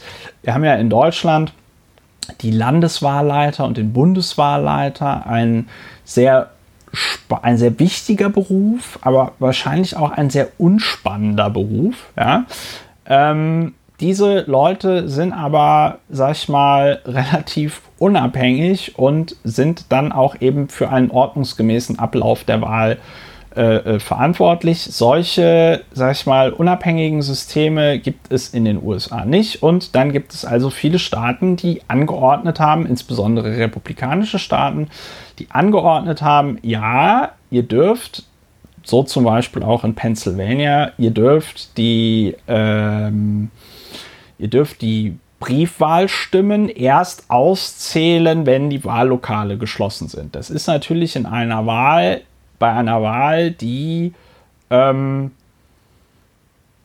vor allen Dingen per Briefwahl auch ausgetragen wird, total bescheuert. Was ist also jetzt der Effekt, der dadurch passiert ist, dass in den ersten Umfragen und in den ersten Auszählungen Donald Trump in den meisten Staaten vorne lag und es ebenso aussah, als ob Donald Trump gewinnen würde. Ähm, Donald Trump trat dann ja auch noch am Wahlabend vor die äh, Presse und erklärte sich mal einfach so zum Sieger.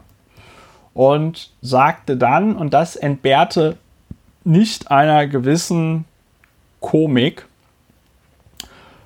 und, und sagte dann, dass jetzt also damit aufgehört, also dass jetzt aufgehört werden soll, die Stimmen auszuzählen.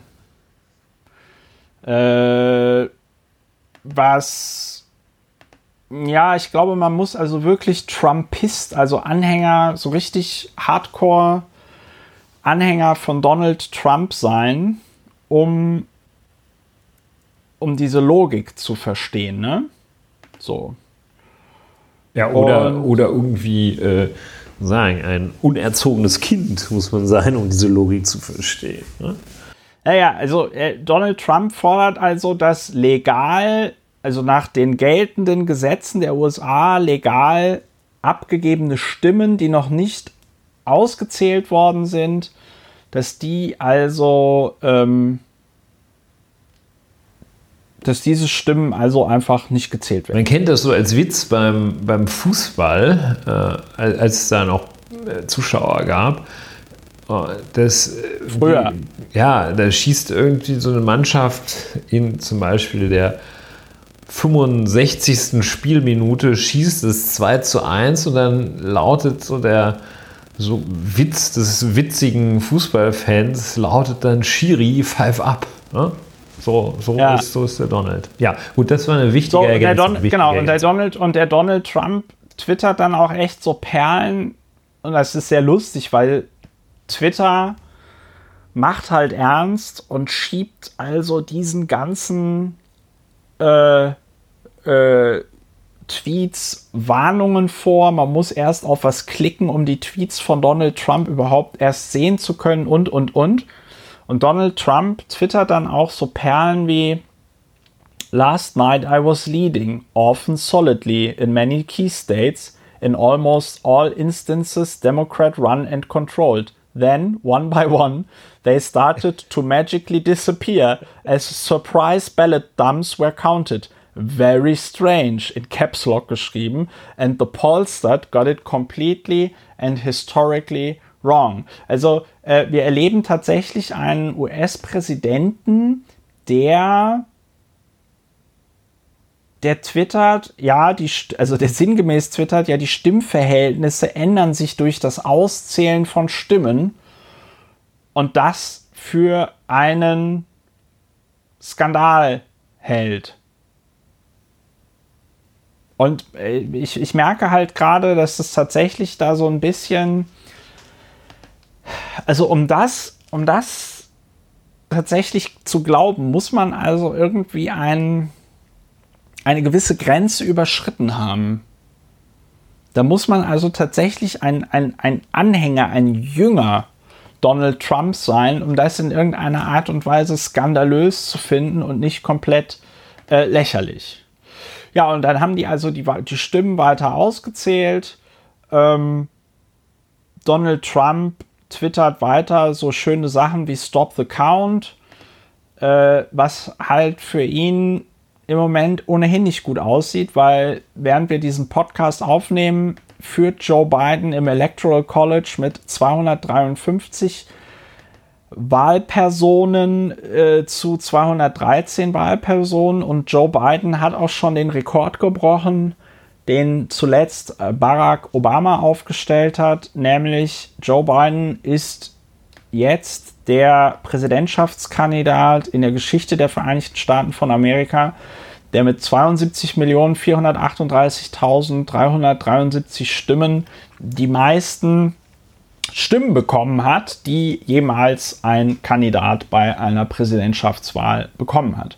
Wenn man sich also diese ganzen Metriken anguckt, äh, das Electoral College, die äh, Popular Vote, ja, äh, wenn man sich auch die Trends anguckt in Staaten wie zum Beispiel Nevada, wo Donald Trump, äh, wo Joe Biden im Moment mit knapp äh, 12.000 Stimmen führt. In Arizona führt er noch mit 70.000 Stimmen. Pennsylvania hängt er ein bisschen hinterher, aber Nevada und Arizona würden beiden zum Beispiel komplett reichen. Ähm, dann bringt diese Forderung Stop the Count überhaupt nichts, weil Joe Biden halt einfach jetzt vorne liegt. Äh, ja, Donald Trumps groteskester Tweet, ich weiß jetzt gar nicht, ob ich ihn finde, weil es eben, weil die alle halt hinter so einer, hinter so einer, so einer, so einer, nicht einer Paywall sind, aber die sind alle halt versteckt von Twitter. Genau, das, das, das ist, also vor 23 Stunden twitterte Trump das, das ist wirklich wunderbar. We have claimed for electoral vote purposes the Commonwealth of Pennsylvania, in Klammern, which won't allow legal observers, the state of Georgia and the state of North Carolina, each one of which has a big Trump lead. Additionally, we hereby claim the state of Michigan if, in fact, there was a large number of secretly dumped ballots as has been widely reported. Alles gelogen, alles äh, ausgedacht und äh, den Tweet fand ich jetzt besonders grotesk, weil du kannst als Kandidat in einer Präsidentschaftswahl, du kannst, es ist nicht Risiko oder so, ja, du kannst nicht sagen, we have claimed for electoral vote purposes the Commonwealth of Pennsylvania. Es geht halt einfach nicht. Das ist Jurismus. Ja, du kannst nicht sagen, wir haben das jetzt, ich weiß gar nicht, wie man das, also da, da, da stößt man tatsächlich an die Grenzen, das irgendwie vernünftig, vernünftig zu beschreiben. Ja. So, und die Situation ist die, dass jetzt also in Nevada weiter ausgezählt wird, in anderen Bundesstaaten auch. Die ähm, haben dort äh, also so um, ich glaube, 9 Uhr Ortszeit in Nevada angefangen weiter auszuzählen. Das war hier 20 Uhr abends. Jetzt, wo wir das hier gerade aufnehmen, ist 22 Uhr. Und ich nehme mal an, es wird noch eine Nacht dauern, wobei Nate Silver, dieser äh, Chef von dieser Umfrage-Webseite 538, hat schon gesagt, naja, das Problem ist das, dass Arizona zu früh Biden zugesprochen worden ist und dass sich jetzt deswegen niemand mehr traut, äh, Nevada äh, äh zuzusprechen. Ja. Äh, äh, und zwar Biden. Ähm, was ich insgesamt bemerkenswert finde an den Ergebnissen ist, dass ist in vielen Bundesstaaten tatsächlich so, also zumindest in den Battleground States ist es halt wirklich so 50-50. Ne? Also Kalifornien ist 65 Prozent für die Demokraten, 32 Prozent für die Republikaner. Da hast du klare Verhältnisse. In den Südstaaten hast du auch äh, klarere Verhältnisse. Aber es gibt doch auch wirklich viele Staaten, wo es dann immer nur so äh, tatsächlich so ein bisschen 50-50 ist. Und äh, ja, das ist schwierig. Was auch schwierig ist, ist, dass schon in der Nacht jetzt, also von gestern auf heute, äh, Trump-Anhänger in diversen Bundesstaaten über Facebook Gruppen organisiert. Ich denke, das ist zum Beispiel bei der Frage, was machen wir im Hinblick auf die äh, äh, äh, Wahlen in Deutschland. Wir haben ja nächstes Jahr die Bundestagswahl, wir haben in Berlin auch die Abgeordnetenhauswahl. Äh, Facebook ist nach wie vor, glaube ich, die Staatszersetzungsmaschine überhaupt und dem muss man rechtlich in meinen Augen noch einen viel größeren Riegel vorschieben, als das ohnehin schon äh, getan wird durch so Sachen wie Netzwerkdurchsetzungsgesetzes äh, und so weiter und so fort. Ja, jedenfalls haben sich also in diversen Bundesstaaten Anhänger Donald Trumps versammelt, teilweise mit ihren äh, Assault Rifle 15 umgeschnallt und sind dann zusammengekommen vor also diesen Städten, wo ausgezählt wird und haben je nach Bundesstaat, je nachdem, wie es Trump gerade gebraucht hat, entweder gebrüllt, Stop the Count, ja, oder Count, äh, äh Count again oder irgendwie sowas, ja. Also das, ähm, das ist noch nicht mal Realsatire, das ist einfach so kognitiv dissonant. Was mich aber freut ist, und da scheint die amerikanische Berichterstattung doch ein bisschen dazugelernt zu haben. Was mich aber freut, ist, ist, dass da relativ deutlich, dass da relativ deutliche Worte gefunden werden von Seiten der Presseberichterstattung. Also, dass man da nicht so he said, she said Geschichten draus gemacht hat, sondern einfach gesagt hat, ja komm, also vollkommen vollkommen unsubstanziiert behauptet Trump, es hätte Wahlfälschung gegeben, vollkommen unsubstanziiert behauptet Trump, er hätte die Wahl gewonnen und so weiter und so fort. Ja. So, das ist, das ist die Großgemengelage in den USA und jetzt warten wir alle, was passiert. Ja, gebannt, äh, gebannt, Herr, mindestens so gebannt jedenfalls wie es der Fall ist, wenn in Deutschland Bundestagswahlen sind. Und ja. ja, wir haben allerdings auch ein, wir haben einfach ein, ein, ein auch ein funktionierenderes äh, System. Was vielleicht tatsächlich ein bisschen zynisch ist, ist also, dass, dass die Republikaner in den Staaten, in denen sie verhindert haben, dass die ähm, äh, Briefwahlstimmen vor dem Wahltermin ausgezählt werden, dass sie in denselben Staaten dann also auch äh, äh, nach der Wahl gesagt haben, nee, nee, jetzt können wir die Briefwahlstimmen also jetzt nicht mehr, nicht mehr auszählen, ja. Und ähm, das, äh, ja, ich gebe dir, ich gebe dir vollkommen recht, Ulrich, das zeigt dann doch, wie ja, Demokratien, wie Demokratien sterben, wie sie verschwinden. Ja. Und ich denke, das ist auch ein ganz großes Problem, selbst wenn jetzt äh, Joe Biden gewinnt. Ähm, hat, äh, sind die USA ja noch immer ein Trümmerhaufen nach vier Jahren Donald Trump. Man wird sich dann zeigen, wie er das, wie er das ordentlich angeht. Ne? Ja, das sind so Sachen, so, so Grundsätze, Erkenntnisse, so empfinde ich das, die, die man früher einmal gehört hat. So, dass es irgendwie Jahre und Jahrzehnte braucht, Vertrauen aufzubauen, aber dass man es in Sekunden zerstören kann. Ähm, das kann man hier alles in Anwendung sehen. Dass es also Jahre, Jahrzehnte und Jahrhunderte gebraucht hat, bis bestimmte Verhaltensweisen politische Verhaltensweisen sich etabliert hatten und dann hat der Donald die zerstört und einiges davon wird sich nicht, das regeneriert sich nicht so schnell. Das äh, nee.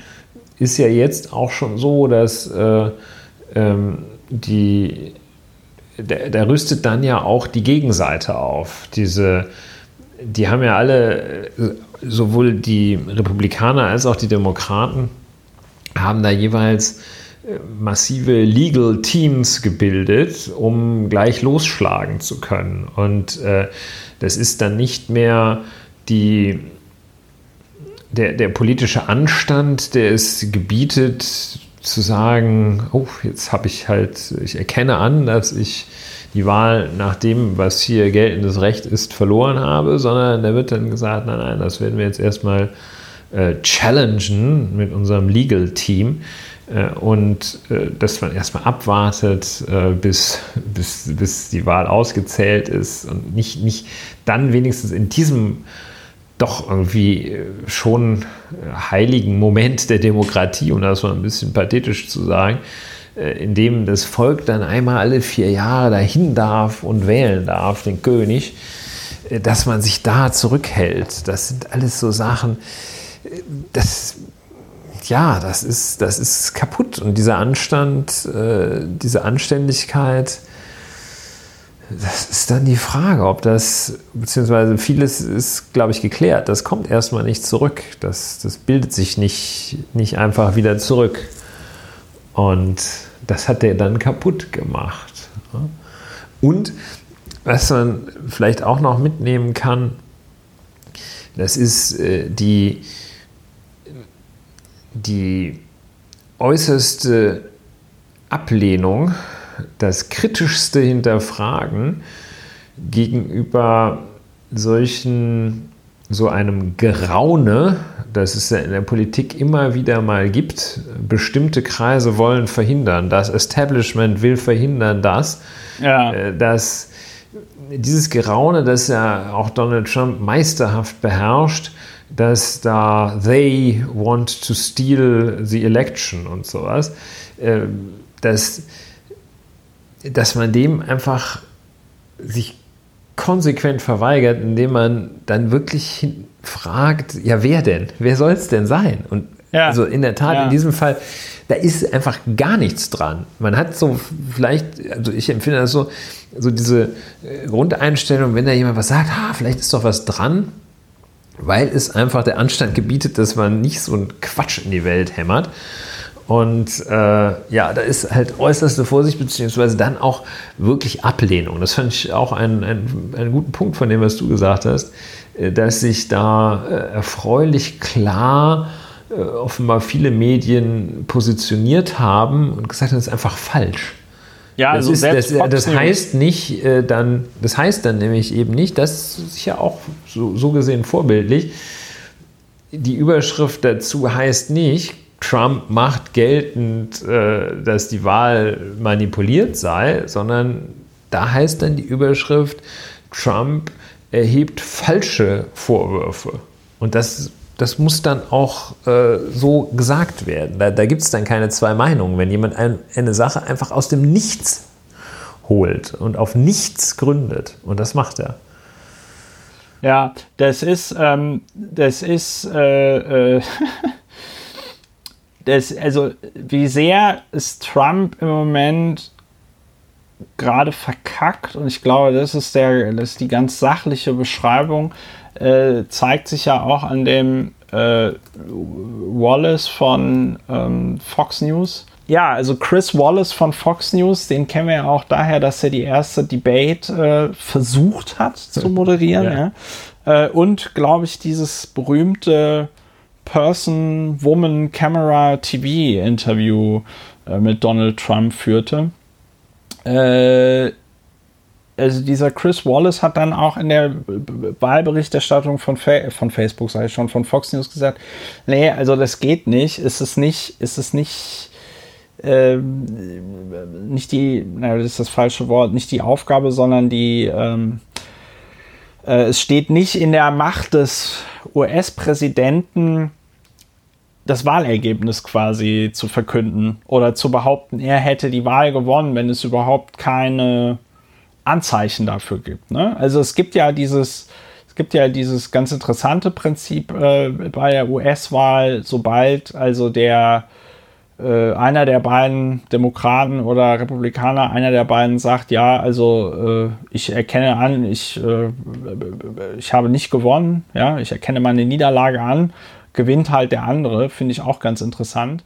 Aber ähm, du kannst halt nur sagen, dass du verloren hast, du kannst nicht sagen, dass du gewonnen hast. ja, das ist richtig. Ähm, das ist, das ist, äh, das ist auch, das treibt halt auch so Blüten, ne? Also ich meine, der der Ministerpräsident von Slowenien, der äh, auch, konnte man dann auf dem Kurznachrichtendienst Twitter lesen, vorbestraft ist, äh, hat dann also schon mal Donald Trump zur Wahl gratuliert, ja.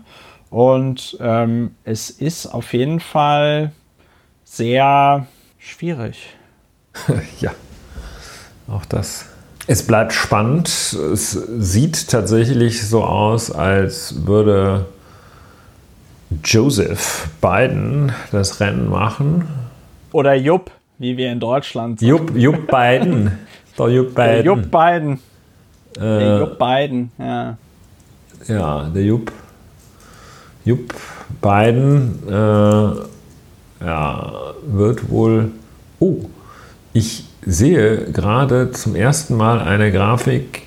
Wo sehe ich die denn? Äh, bei der Joe Biden, der Jupp, mit 264 Stimmen erfasst ist. Ja, das äh, läuft gerade durch Twitter durch. Das Associated so Press. Yeah. Oh ja, okay. Quasi Live-Update. Ja, semi-live, ne? aber. Ähm, äh, ist das so? 264, das wären dann 11, das wären die von die Stimmen. Also ich sehe hier noch eine, ich sehe hier noch eine Grafik von ähm, äh, Ich sehe hier noch eine Grafik von Fox News, wo Biden auch 264 äh, Stimmen hat. Das ist aber von vor einer Stunde. Ich kann ja. auf Fox News gehen. America still waits. Es ist in der Tat so, dass Fox News nach wie vor Arizona Joe Biden zuspricht. Ja. Äh, und ja, das ist der Unterschied zu CNN zum Beispiel. Die haben das noch nicht. Äh, und deshalb hat äh, er dort, jetzt wo wir auf die Zielgerade biegen, hat Joe Biden 253 Wahlmänner und Frauen hinter sich und äh, Donald Trump 213. Beziehungsweise nach anderen Quellen sind es bei Joe Biden 264. Da ist ihm dann Arizona, the State of Arizona, zugeschlagen worden, sozusagen. Tja. Man muss dazu aber auch, man muss dazu aber auch sagen, darüber haben wir heute noch gar nicht gesprochen, aber es ist, glaube ich, einfach auch wichtig, dass man es erwähnt, äh, wenn man über die Wahl spricht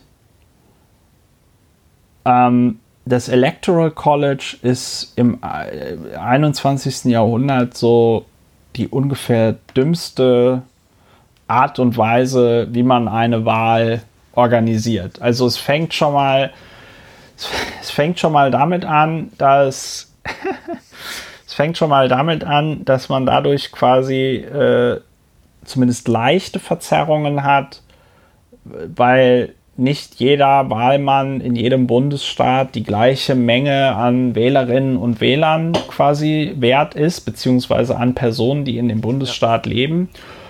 Und äh, es geht weiter mit diesem The Winner Takes It All Prinzip. Ja?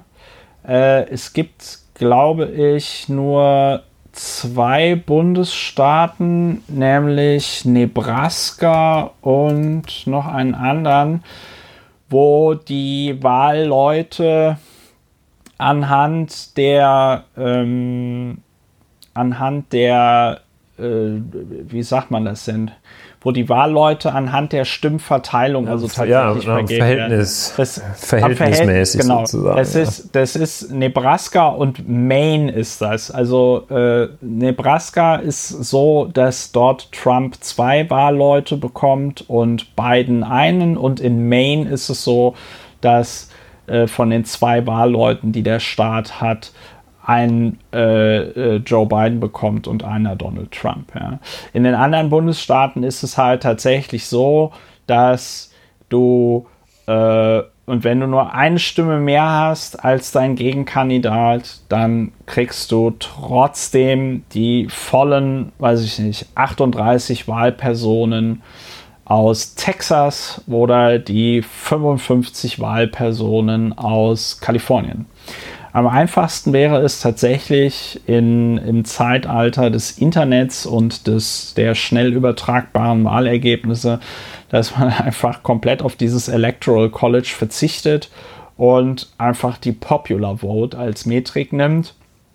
Das wäre auch deswegen ähm, fairer, weil was mir natürlich auch nicht klar war, ist, dass diese Battleground States den amerikanischen Wahlkampf eben total dominieren und auch die amerikanische Politik total verzerren. Das bedeutet, äh, Kalifornien ist zum Beispiel für die US-amerikanische Wahl komplett egal, weil wissen alle, seit tausend Jahren geht Kalifornien an die Demokraten. Texas ist für die Wahl auch mehr oder weniger egal. Dieses Jahr war es mal ganz knapp, aber Texas geht auch seit 40 Jahren immer an die Republikaner. Will heißen, die Republikaner und die Demokraten äh, konzentrieren sich auf die sogenannten äh, Swing States hat nichts mit Swinging zu tun. Gut, dass es mal einer sagt. Ja, ja ich, genau. Ich habe die ganze wollte, Zeit gedacht, hey, was ist denn Du hast in den gedacht, Swing States wow, los? In den Swing States lauter sexsüchtige Amerikaner. Nein, es ist so, dass diese Swing States halt eben die Staaten sind, die in der einen Wahl mal so wählen und in der anderen Wahl mal äh, so. Der einer der wichtigsten, wichtigsten Swing States zum Beispiel ist Florida mit 29 Wahlleuten. Jedenfalls ist das Problem, dass sich die Parteien dann auf diese Swing States konzentrieren, auch mit ihren Wahlbotschaften auf diese Swing States kon äh, äh, äh, konzentrieren und diese Swing States dann die amerikanische Politik und den amerikanischen Präsidentschaftswahlkampf in einer Art und Weise dominieren, die halt dann eben die anderen Staaten, wie zum Beispiel Kalifornien oder Texas, so ein bisschen alt aussehen lassen, weil es dann in einer Präsidentschaftswahl seltenst um irgendwas geht, was jetzt ein brennendes Thema in Kalifornien ist, wobei man das äh, Adjektiv brennend im Zusammenhang mit Kalifornien wahrscheinlich gar nicht verwenden Nein. sollte. Sollte nicht. Ähm, aber ich glaube, du hast das Problem verstanden. Ne? So, also das Electoral College verzerrt nicht nur, äh, sag ich mal, die, die, die Stimmen. Wir hatten mit Donald Trump einen Präsidenten, der nicht die Popular Vote gewonnen hat. Äh, George Bush Jr. hat äh, auch nicht die Popular Vote gewonnen gegen Al Gore. George, äh, George Bush Jr. ist trotzdem Präsident geworden. Ja, also. Aber das ist, denke ich, etwas, was wir jetzt hier in diesem Podcast auch nicht gelöst. Ja, wenn das Bundesverfassungsgericht ja. zuständig wäre für die Vereinigten Staaten von Amerika, würde es den Erfolgswert der Stimmen, die Ungleichheit im Erfolgswert der Stimmen anzweifeln und wahrscheinlich die Gestaltung dieses Mehrheitswahlsystems mit dem Electoral College für verfassungswidrig erklären. Damit ist nicht zu rechnen im Fall des Supreme Courts of the United States of America. Ja, insbesondere nicht, nachdem jetzt also auch die äh, neue konservative Richterin ja. dort bestätigt worden ist. Aber vielleicht ein Silberstreif am Horizont. Das ist ja das Schöne an den USA, dass sie ein Land voller Widersprüche sind. Ich werfe auch sofort 5 Euro in die Allgemeinplatzkasse. Aber Oregon hat auch über die Dekriminalisierung von äh, harten Drogen abgestimmt und das Gesetz wurde angenommen. Und wenn ich das jetzt richtig verstanden habe, sind harte Drogen in Oregon äh, entkriminalisiert, also dekriminalisiert. Harte. Das bedeutet harte Drogen. Ja, wir reden hier über Heroin, Kokain und LSD. Und ähm, wenn ich es richtig verstehe, ist, sieht es so aus, dass du ähm, Ja, ich würde jetzt gerne den Artikel hier lesen. Genau. People caught with the drugs would have the option of paying $100 fines or attending new addiction recovery centers. Und das ist natürlich ähm, ein, wie ich finde, sehr intelligenter Ansatz, denn ich glaube, die meisten Abhängigen von harten Drogen haben gerade mal 100 Dollar, um so eine Strafe zu bezahlen. Und dann sagen die sich, ja komm, dann kann ich mir ja auch mal hier so einen kann ich mir ja hier mal, kann ich mir mal hier so einen Center besuchen und das ist dann natürlich der erste Schritt äh, für die, wie sagt man, Rehabilitierung. Mir fallen jetzt nur die englischen Wörter ein. Resozialisierung. Ja, zumindest um das Drogenproblem in den Griff zu kriegen. Ne? Das hat ja bei vielen Leuten auch einfach ähm, für den Entzug Biolo biologische ja. Ursachen und gar nicht so sehr, weil die Leute sagen, oh yeah, hurra, Heroin, wieder mal eine Spritze setzen. Ja, ähm, also da, da sind die USA doch sehr überraschend und Arizona, Montana, New Jersey und South Dakota haben äh, darüber abgestimmt und ist also jetzt quasi erlaubt, dass Recreational Marihuana dort auch legal wird damit sind, das muss, das ist ja bei all der Widersprüchlichkeit oder das ist ja die Widersprüchlichkeit bei all den Sachen in den USA, wo man sich an den Kopf fest und sagt, meine Fresse, wie kann das denn sein, dass da, weiß ich nicht, es Bundesstaaten gibt, wo äh, dass es da Bundesstaaten gibt, wo du also diese, dieses Open Carry hast, wo du also mit deinem Assault Rifle 15 einfach so durch die Gegend spazieren kannst ja, das geht und gleichzeitig geht es auch, dass du sagst, wir erlauben Haschisch. Tja, ja. Ein äh, noch immer faszinierendes Land äh, an einem wichtigen Wegpunkt seiner Geschichte. Ja, das ist noch nicht mal eine Untertreibung. Ja. Das ist noch nicht mal eine Untertreibung. Ja, ich hatte ja gehofft, dass während wir podcasten noch irgendetwas Tolles passiert. Äh, zum jetzigen Zeitpunkt sieht es aus, als äh, würde Joe Biden das Electoral College holen. Aber das können natürlich auch famous last words sein. Und wenn wir uns nächste Woche hier treffen, lieber Ulrich, hat äh, Donald Trump gewonnen. Aber wir hoffen mal das nicht. Ja.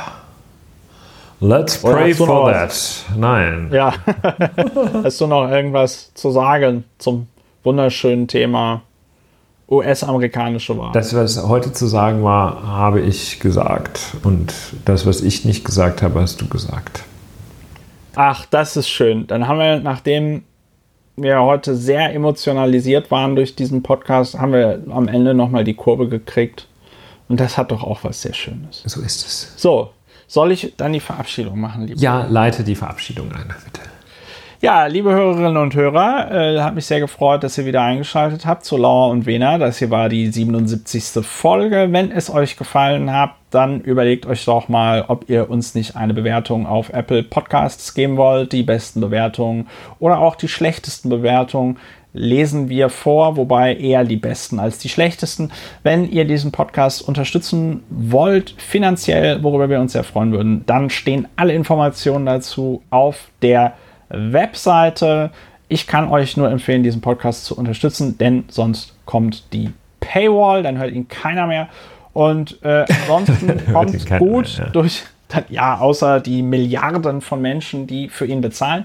Ähm, äh, ich wünsche euch eine schöne Restwoche. Ich lade diesen Podcast wahrscheinlich wieder am Freitag um 18 Uhr hoch, also wünsche ich euch ein schönes Wochenende, aber ihr könnt den Podcast natürlich auch unter der Woche hören.